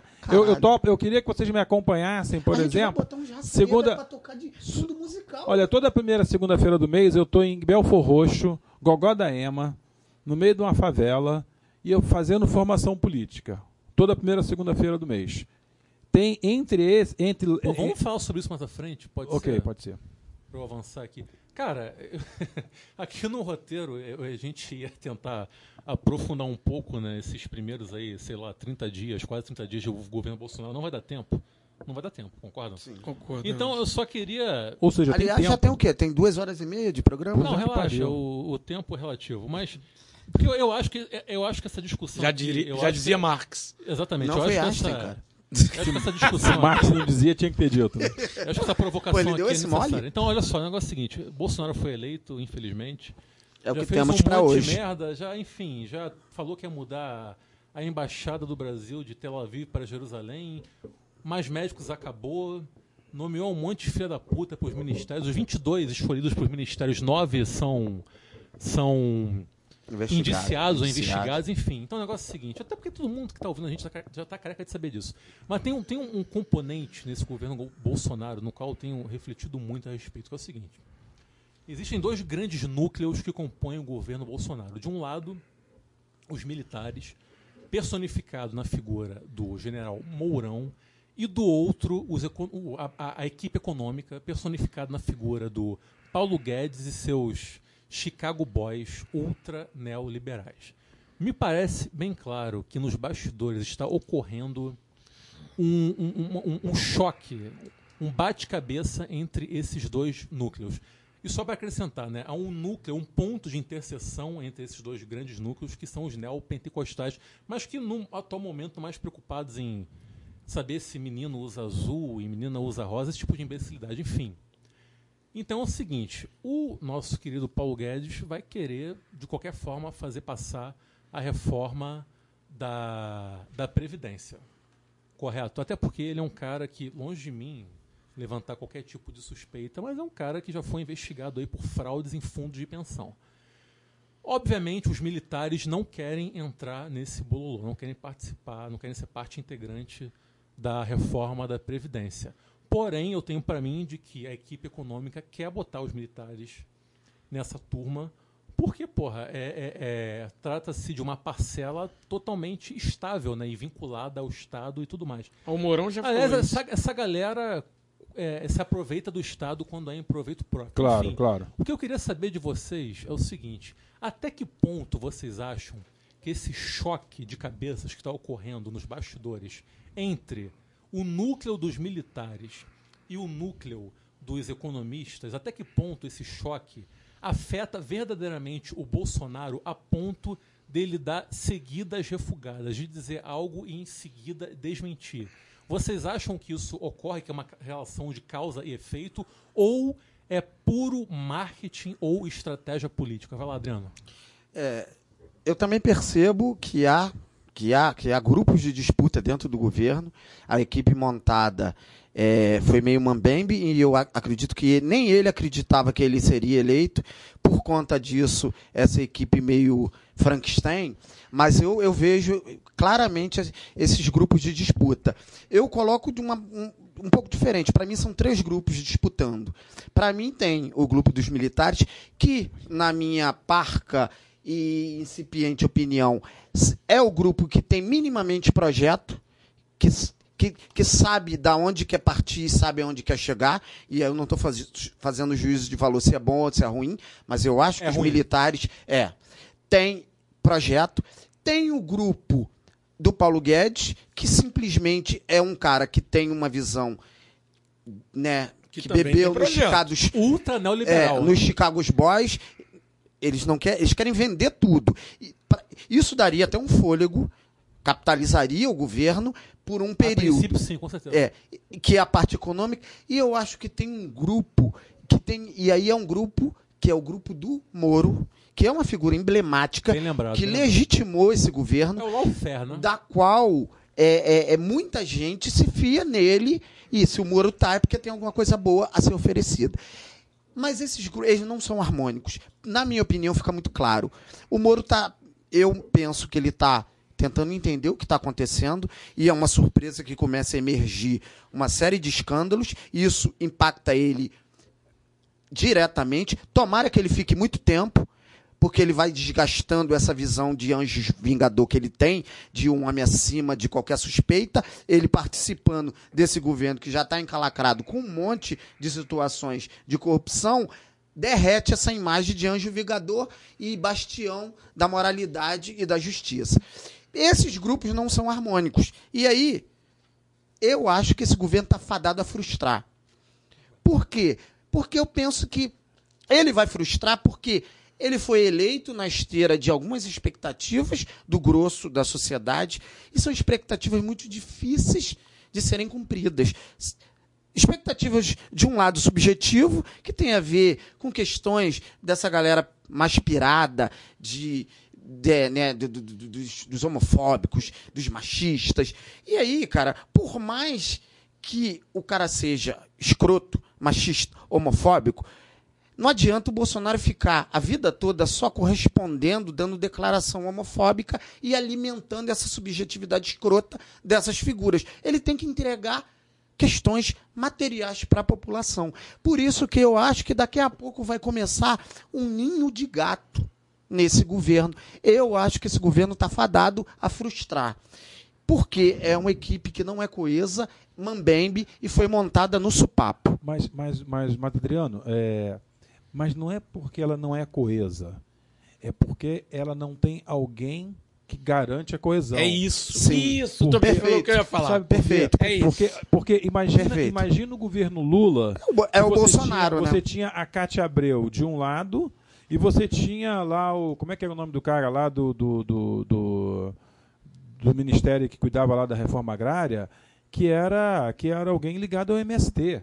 É, né? Então, assim, só que você tinha a figura do Lula que garantia coesão. Qual é o problema? Não é um problema você ter tensões no governo. O problema é que não tem, neste governo, alguém que tenha condições, e normalmente essa pessoa é o mandatário, que tenha condições de dar coesão, de dar linha, que é a figura, essa figura desprezível que é o Bolsonaro. Então, o fato de ter dois ou três grupos, que inclusive eu tenho dúvida, tá? Porque, por exemplo, quando você pega os militares, tem militar que é nacionalista, tem militar que não é nacionalista. Sim. Então, mesmo entre militares, vai ter Mas cisões. nacionalista é minoria extrema atualmente. né? Sim, mas você, mas você há de maioria ter. foi tudo morto mas, ou preso sim, mas quadro. pensa, pensa, você viu, Mas você sim, viu, você você viu qual foi a reação do Bolsonaro em relação a, a, a, ao que a, a decisão do Jean Willis acertada, acertada, acertada de A preservar do sua vida do do, Jean Jean Willis, Willis. acertada, não é? Bom, como esse áudio poderá ser ouvido daqui a cinco anos e as pessoas não vão Daqui a 500 anos. ele poderá 500 ser ouvido. anos. João Willis, deputado federal, eleito por terceiro mandato, se recusa a continuar no Brasil, então a assumir o mandato, por conta da quantidade de, de, de, de, ameaças que ele sofre em relação à vida. Você viu qual foi a reação Sim, do da, Bolsonaro? to- e da total incompetência Sim, sim. ou negligência do governo federal em salvaguardar Exatamente. a, a vida dele. Exatamente. Aí o que que, aí, o, que, que o Bolsonaro faz? Eu quero, eu, quero, eu quero chamar a atenção porque eu estava falando do Mourão. Aí o que, que o Bolsonaro faz? Vai lá e diz o dia mais feliz da minha vida, ou eu estou muito feliz, ou alguma coisa assim. O que, que o Mourão. Não sei se vocês acompanharam. Eu acompanhei. Então, fazendo a ponte com o seu comentário, me, me parece muito claro que o Morão, que não é burro, ele quer, ele tá fazendo o possível para se desvencilhar Isso. da imagem do Bolsonaro. Sim, é sim, sim, imbecil. sim. Por exemplo, golpe em marcha na Venezuela. Vem o Morão a público e diz, ó, não, Não tem temos nada a ver com isso, não intervenção, tem que ter isso, intervenção. isso, isso. Cada cachorro que lamba a sua caceta em bom português. Essa situação do Jean Willis, absolutamente lamentável. Vem o Morão e diz, cara... É um absurdo. É um absurdo, é um É, atentado à democracia. democracia, é, um deputado eleito fugir de seu país porque está sendo ameaçado de morte. Então, para mim, é muito claro que o Morão, que não é nada bobo, está fazendo o possível para se desvencilhar dessa imagem do certeza, Bolsonaro, sim. que é um Com completo tosco. Sim, então vamos lá. Isso em relação aos militares. Eu- mas eu queria insistir de que, de que não, há, não há coesão. Só que é o seguinte: eu entendo, eu entendo que o projeto do, eu, eu, eu entendo assim para mim não é um projeto um projeto que, que dê coesão não é um projeto simples o que, que é, existe de projeto no governo Bolsonaro é Paulo Guedes é a lógica é a lógica da reforma da reforma previ, da, da, da previdência sabe? Que não vai incluir os militares, como o Yuri lembrou, e a lógica da, da, da, da privatização. E ele falou: eu tenho 400 estatais para vender. É a lógica. Aliás, só para fechar aqui a minha fala, para devolver para o e para o Nilvio, Bolsonaro em Davos. Cara, a gente podia combinar se é Davos ou se é Davos, né? Cada um fala eu de um jeito. Davos, eu, é. eu também falo Davos, mas é, foda-se. Mas, então, Bolsonaro. Quando eu tive lá, a galera falou que é Davos. Lá onde? Em Davos. Em Davos ou Davos? o, Bo o Bolsonaro, naqueles 6 minutos e 30 segundos dele, ele parecia o Zé Carioca do meado do. do, do, Mas não, do Zé Carioca é muito melhor que Vendendo o Brasil. É, a, ideia, a ideia do Walt Disney Eu criando... o Brasil do Zé Carioca. Mas então, a ideia, a ideia do, do Bolsonaro não. A ideia do Walt Disney, né, produzindo um Zé Carioca para vender o Brasil, esse Brasil lindo, mas cheio de cheio de, de pessoas que não gostam de trabalho, é, o- é, é o Bolsonaro fazendo a mesma coisa lá. O Bolsonaro, Bolsonaro é uma coisa, o Bolsonaro não tem projeto. Não tem, o governo federal não tem projeto. Sim. O, o, o é só ouvir, eu, eu aconselho, eu, eu sugiro que o, que o, que o ouvinte é, é, procure lá na, na- na- no YouTube, bote lá Bolsonaro da voz, para ouvir o que ele falou. Não tem projeto. Qual é o projeto em curso? O projeto em curso é o projeto de reforma da Previdência e de privatizações. Nessa confusão, tudo pode acontecer. Eu acho até, eu acho até do, do, do, do, do- do- do Sérgio Moro abandonar o governo. Porque eu não sei quanto tempo ele suporta isso também, não. eu tá? quero que ele fique. que- Eu, eu- ele, ele, o, que ele o fique pro- o- o projeto dele o é STF. possível. O projeto dele é STF. É. Mas, é, mas eu não sei quanto tempo ele aguenta. É, eu, eu acho assim, eu vou. Eu vou num- numa linha semelhante ao Tobias, eu acho que. Né, eu concordo inteiramente, eu acho que o problema não é. Não é. Vários, não é ter vários grupos. O, o- o próprio governo é, Lula era uma colcha de retalhos, até porque a, a, a base do governo Lula era uma base totalmente fragmentada. né? o, o, o, o Lula, ele tinha um- o diálogo e as, as conciliações dele fa- faziam isso. É, agora, o...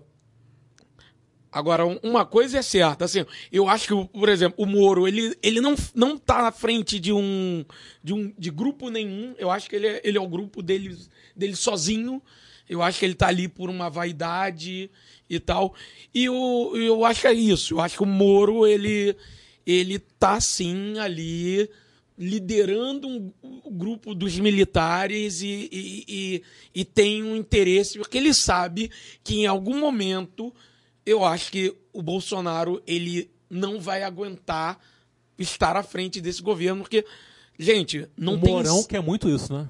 Ele quer muito isso e, sinceramente, quem é que pode afiançar, apostar que o Bolsonaro chega ao fim do mandato?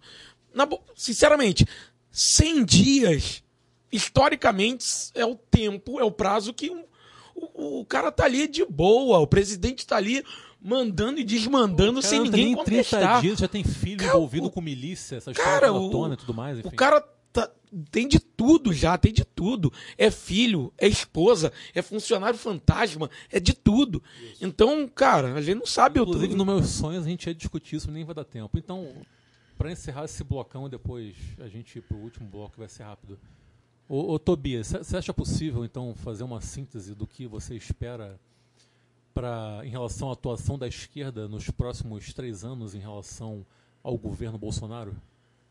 a compreensão de que a resistência é de longo prazo, a compreensão de que nós não, resist, não dá para resistir sozinho, a compreensão de que o eleitor do Bolsonaro é o sujeito revolucionário que nós temos que ganhar Nós perdemos em algum que nós perdemos e que nós temos que ganhar.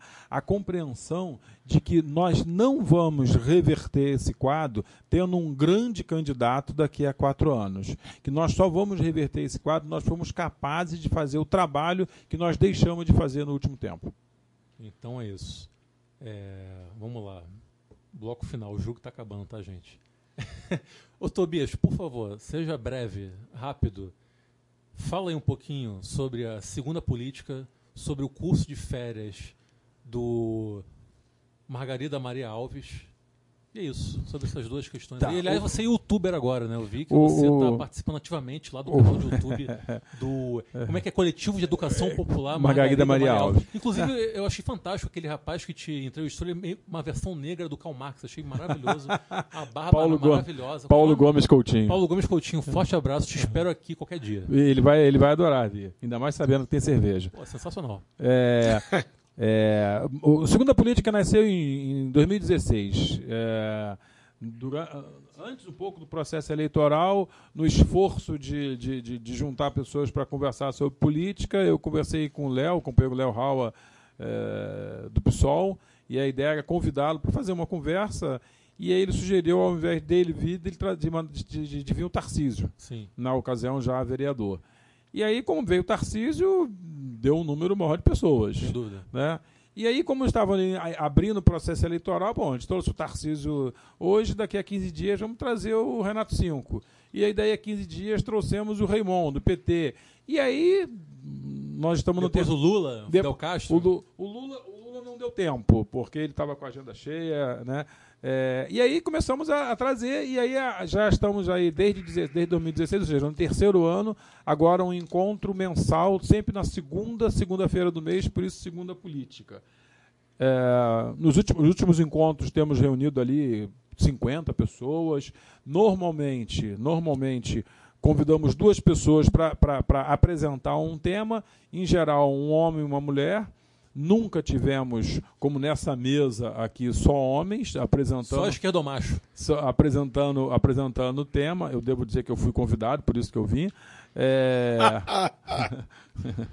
E se arrepende amargamente. é, é, eu pensei, pen- eu não devia ter vindo, mas, mas Foi que eu e me a meti, próxima senhor. e a próxima, então, então já aí, olha, pra- Faz o jabá, faz o jabá, Tobias. isso, olha, o próximo em Jabá janeiro, Tobias. em janeiro nós não tivemos encontro, a gente não tem encontro em janeiro. Em fevereiro vamos reabrir no dia 11 de fevereiro, segunda segunda-feira do mês, com o deputado federal Alessandro Molon, Lindíssimo. Deputado federal Alessandro Que homão Molon. da porra. Ele E a- abala a minha heterossexualidade. Quero deixar público o Brasil inteiro. Mãe, é isso, desculpa. o Alessandro Molon e a companheira Roberta Calisto. Alessandro Molon hoje no PSB, né? E a Ele virou um que cigano, partido, é, ele né? um cigano. E a- PSB, que Deixa quieto, é, partido. um o, o, Que o, partido. O O, Nilson Molon, apega tanto essas questões de As siglas. siglas, né? é, o Molon, o Molon é imprescindível. Professor de português, né? Você Molon, pega Molon letras. deputado federal imprescindível. Também acho. Imprescindível. Sim.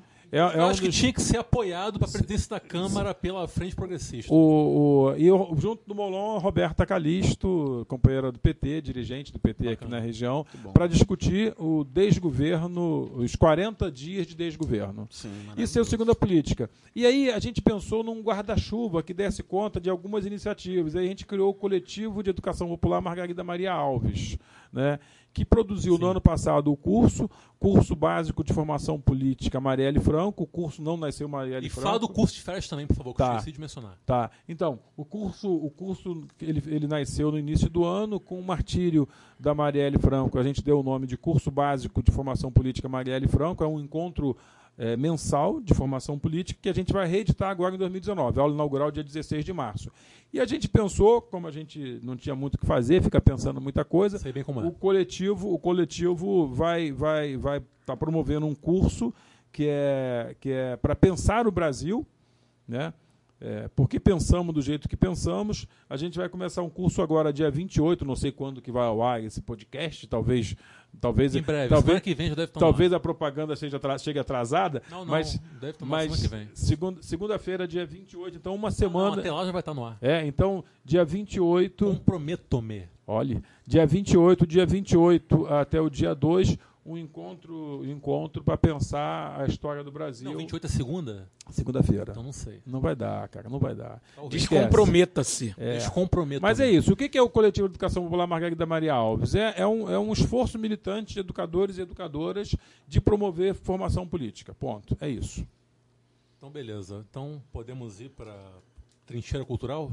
Trincheira. Sim, trincheira. Então, a trincheira que é cultural é o importante. momento em que cada um de nós que aqui estamos vamos fazer alguma recomendação de filme, livro, música, banda, canal de YouTube, receita culinária, qualquer coisa que possa colorir vossas vidas, vocês, pessoas fantásticas, maravilhosas que estão nos escutando até agora. Eu espero e já peço perdão de antemão por tanta canalice acumulada. Quem vai começar? Vai, Nilvio, começa, Nilvio. Só manda bala, entendeu? Manda bala, trincheira, guerra, tiro, manda bala. Manda tua bala, Nilvio. Então, eu vou aproveitar aí que a gente tá na semana da. Sabia. Vai. Vai, porra. Tá. Eu vou aproveitar que a gente tá na semana das indicações na Oscar. e vou indicar o filme Roma, que é um filmaço. É, eu já vou dizer que eu, entre os filmes indicados a melhor filme, eu não sei. É, ainda não me decidi entre Roma ou Infiltrado na Clã. Mas Roma é um filmaço. Eu indico, tá, tá na Netflix. É um filmaço. É, Afonso Cuarón, Cuarón, o diretor. E Mexicano. mexicano. O filme, inclusive, tem, são é, é, filmado com dois idiomas, espanhol e é, mixteco. É, Mixteca é o quê? Tipo um dialeto? é um, um dialeto falado no México, é, popularmente lá. E, e assim, a, a, a, atri- a atriz principal, a protagonista, não, não foi. não é uma. Não é uma atriz É profissional. amadora. Ela, ela foi indicada ao, ao Oscar de melhor atriz. Então, indico Roma com louvor. Bacana. Vai lá. Adriano, só de sacanagem. Só porque ele apontou pro Tobias. Vai lá, Adriano. A minha indicação é, é virtual. São canal de YouTube, Que moderno. a página do Eduardo Moreira, Excelente. que é um economista, que é uma figura meio tropicalista que Ex-banqueiro, adentrou em todas as estruturas e saiu delas e hoje mantém um canal no YouTube, página em Facebook, tem livros, enfim, é, dá aulas sobre o para tentar desmistificar é, é, o mundo da, da economia, dos investimentos e a reboque disso ele faz críticas maravilhosas e elucida muitas questões e fica muito claro, eu percebo claramente na narrativa dele Ciro Gomes passeando nas entrelinhas Ai, de cada, de cada, de cada colocação que ele faz. Então, é de um enriquecimento é, no sentido do, do conhecimento da economia e da economia num sentido crítico em relação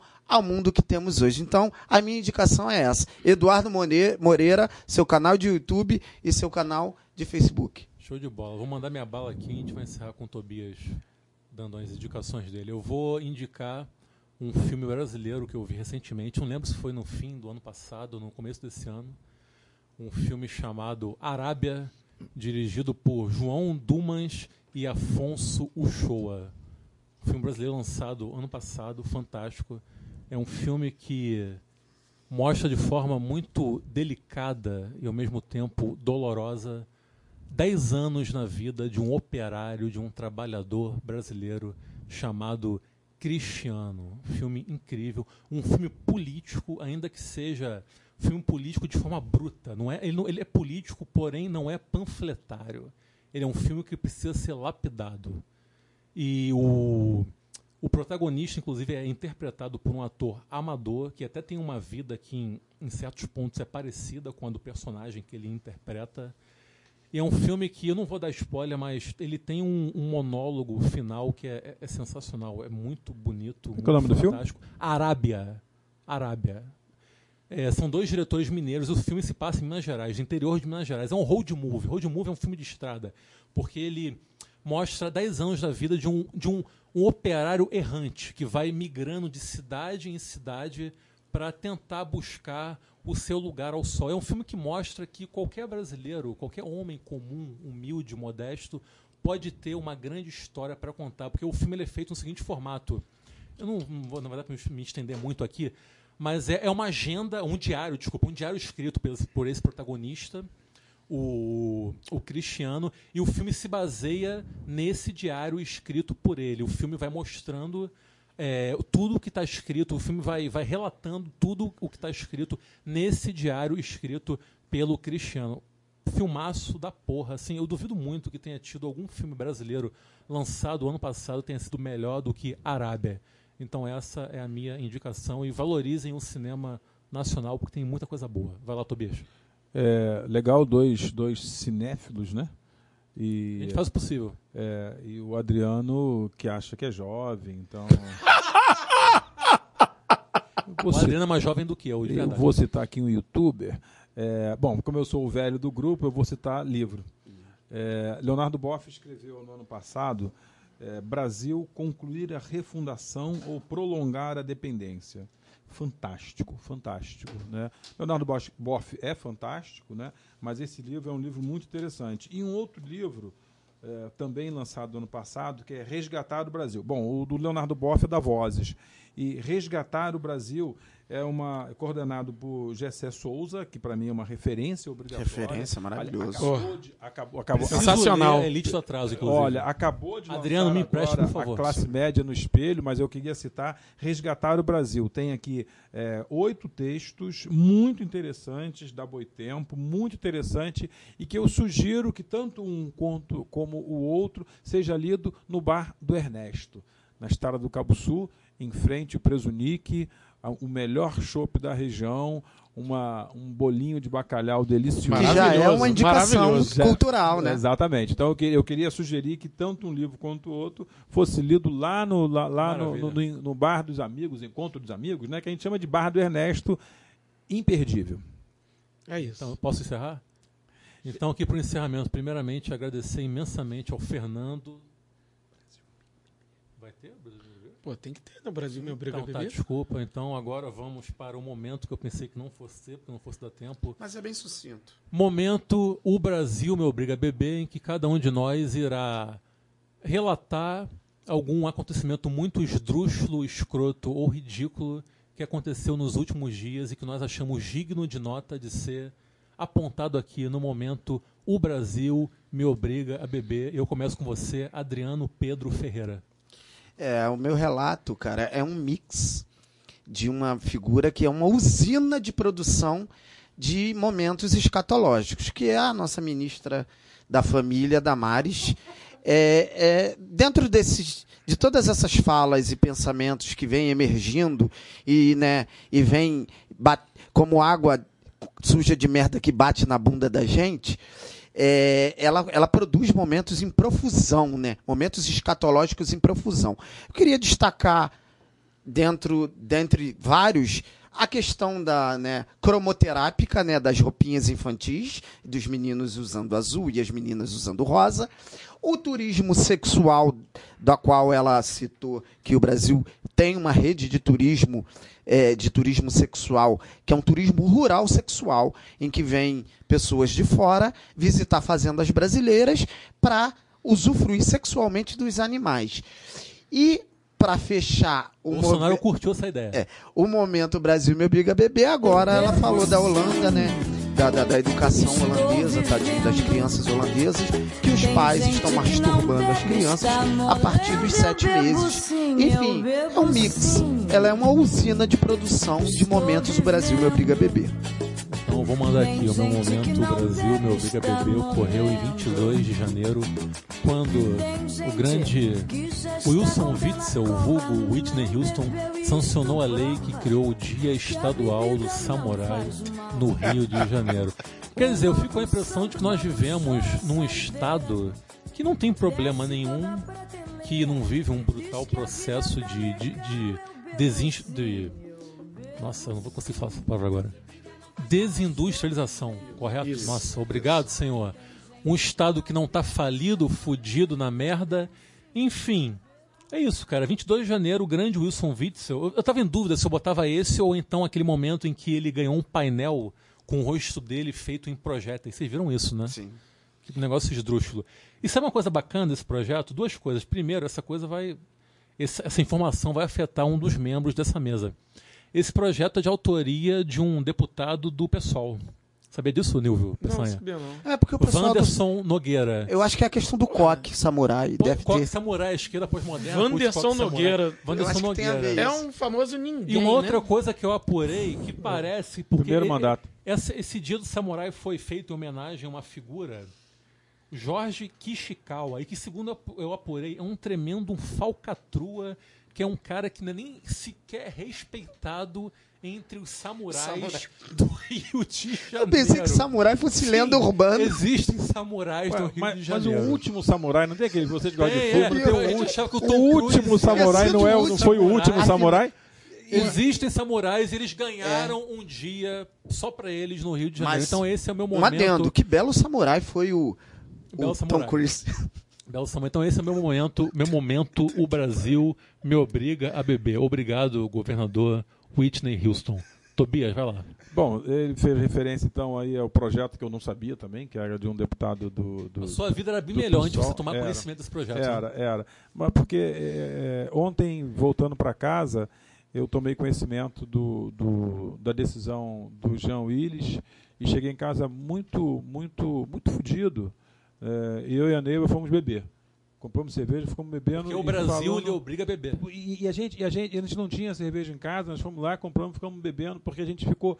é, é, efetivamente, a gente quis beber porque é, uma tristeza se abateu sobre nós. Não é? Foda. É, naquela decisão. Um- uma pessoa como, como o Jean Willis, perseguido por ser um defensor ferrenho sabe, de causas libertárias, em que a gente pode ter crítica que quiser a ele em relação a esta ou aquela postura, quer dizer, mas é um absurdo total. Sim. Agora, aí hoje, como se não bastasse, acontece o que aconteceu lá em Brumadinho, não é? Isso, isso. Três anos atrás, Mariana, agora Brumadinho. Quando, lembrado, é, bem lembrado. quando é que nós teremos né, uma, outra, uma outra coisa dessa natureza? Só para lembrar, em Minas Gerais tem 400 e tantas barragens como aquela. Privatiza que dá certo, sim. É. São quatro- 400 e tantas. Só em, só em, só- no Brasil inteiro são 700 e tantas barragens como, como, como essas que, que, que aconteceu o que aconteceu. Isso me obriga a beber. Vai lá, Neuvola. Então, é, eu acho que, assim como a Damares, o, o meu escolhido também produz merdas em profusão, que é Kim, Kim Kataguiri. Né? Vou mandar um parabéns a São Paulo. O homem que, o homem que Aproveitar quebra que- o mito de que o asiático é inteligente. Aproveitar que é aniversário de São Paulo. Parabéns, São Paulo, por produzirem, bosta, né? produzirem essa merda. Então, é, Alexandre Frota também, se. se tem, quiser. tem, tem. É carioca, né? Mas pelo menos o Alexandre Frota fez, filme, de, fez filme pornô, né? Que, que, aliás eu joguei o CD fora. Kim o DVD. Kataguiri, nem isso ele fez. Eu joguei o DVD fora. Quem Kataguiri não transa. Nem isso. Pô, até se que ele tivesse um filme pornô ia ser broxante, né? Enfim, Você está dizendo então que o do Alexandre Frota é legal. não sei, eu nunca via. Mas Fala a eu verdade. acho que poderia ser interessante. Tu nunca Ah, viu? Vou procurar. Aquele dele de noivo Fotografia é é interessante. maravilhosa. É, É. vou procurar, vou Tu nunca procurar. viu? O de A noivo é fotografia. Tu Mas nunca- eu vi. tu nunca viu? é, Quem não tem preconceito. Mas tua é família foi ao cinema, foi com ele, não foi? Foi? Foi, eu vi. Eu matou, A segunda versão. A segunda versão. A, Primeiro do a Neil primeira é muito melhor. É. Porra, muito. Mas, mas, era, mas essa aí é pornográfica ou não? A, a, a segunda versão é, é erótica. So- é, soft porn. é, é, é. A primeira não, a primeira é Suge- muito melhor. Sugestiona, mas não entrega. do Bressani. É, a primeira é do Júlio Bressani, foda. Sugestiona, mas não entrega, né? Mas enfim, Kim, Fala Kim, fala Kim Kim. Kataguiri fez um vídeo maravilhoso, né?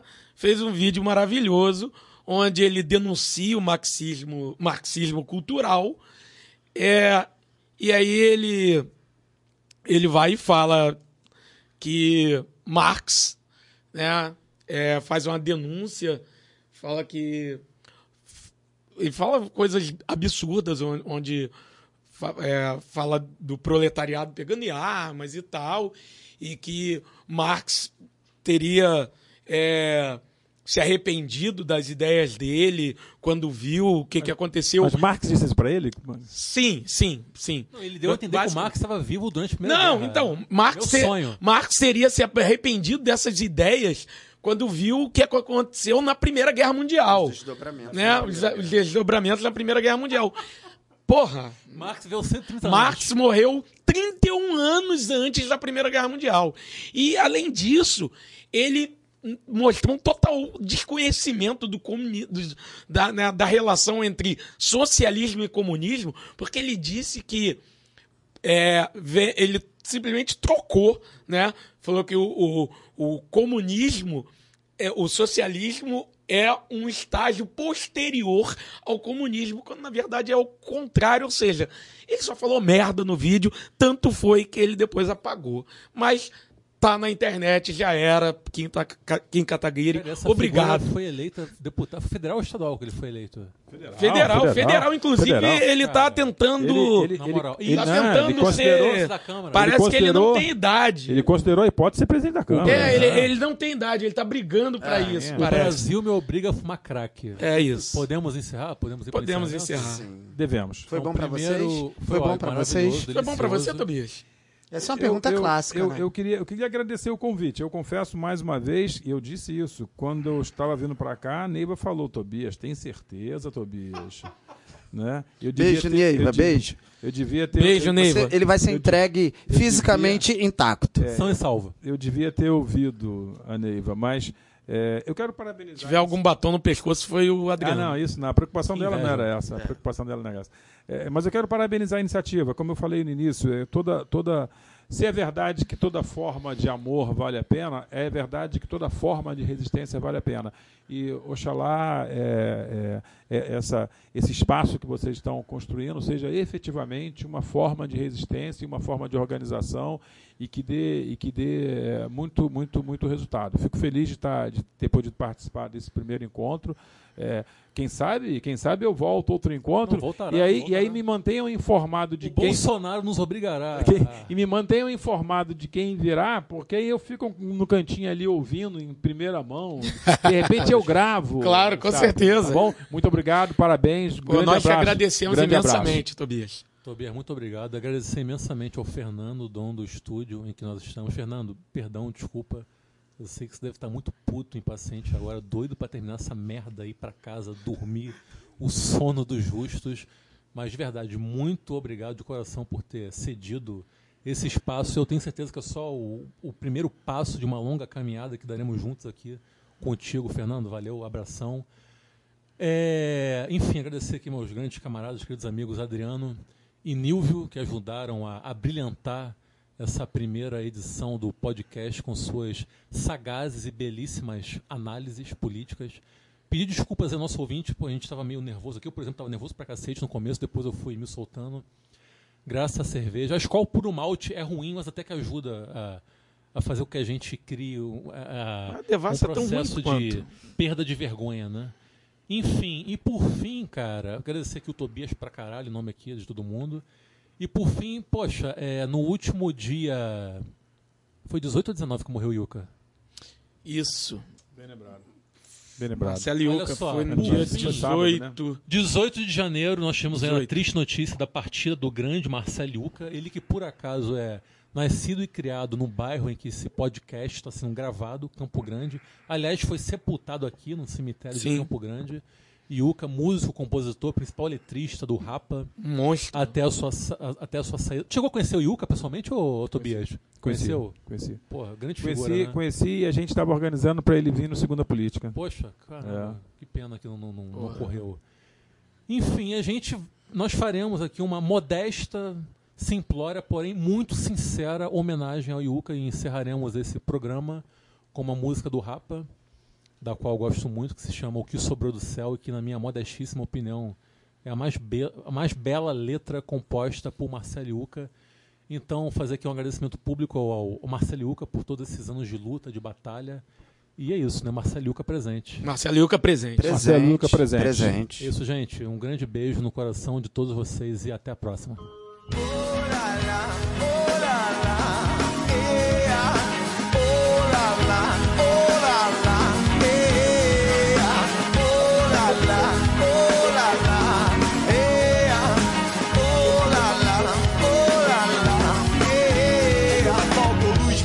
Dia.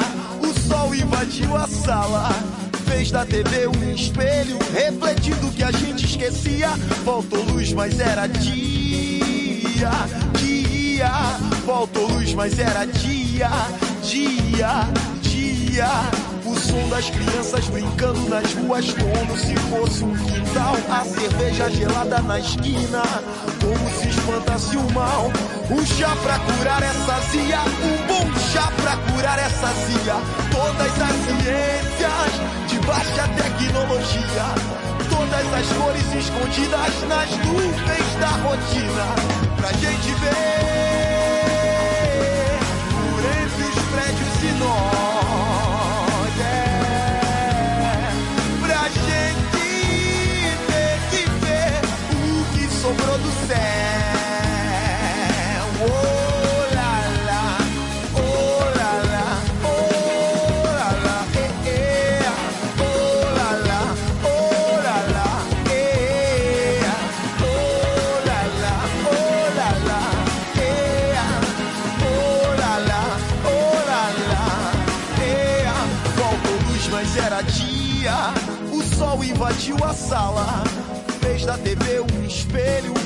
refletindo o que a gente esquecia.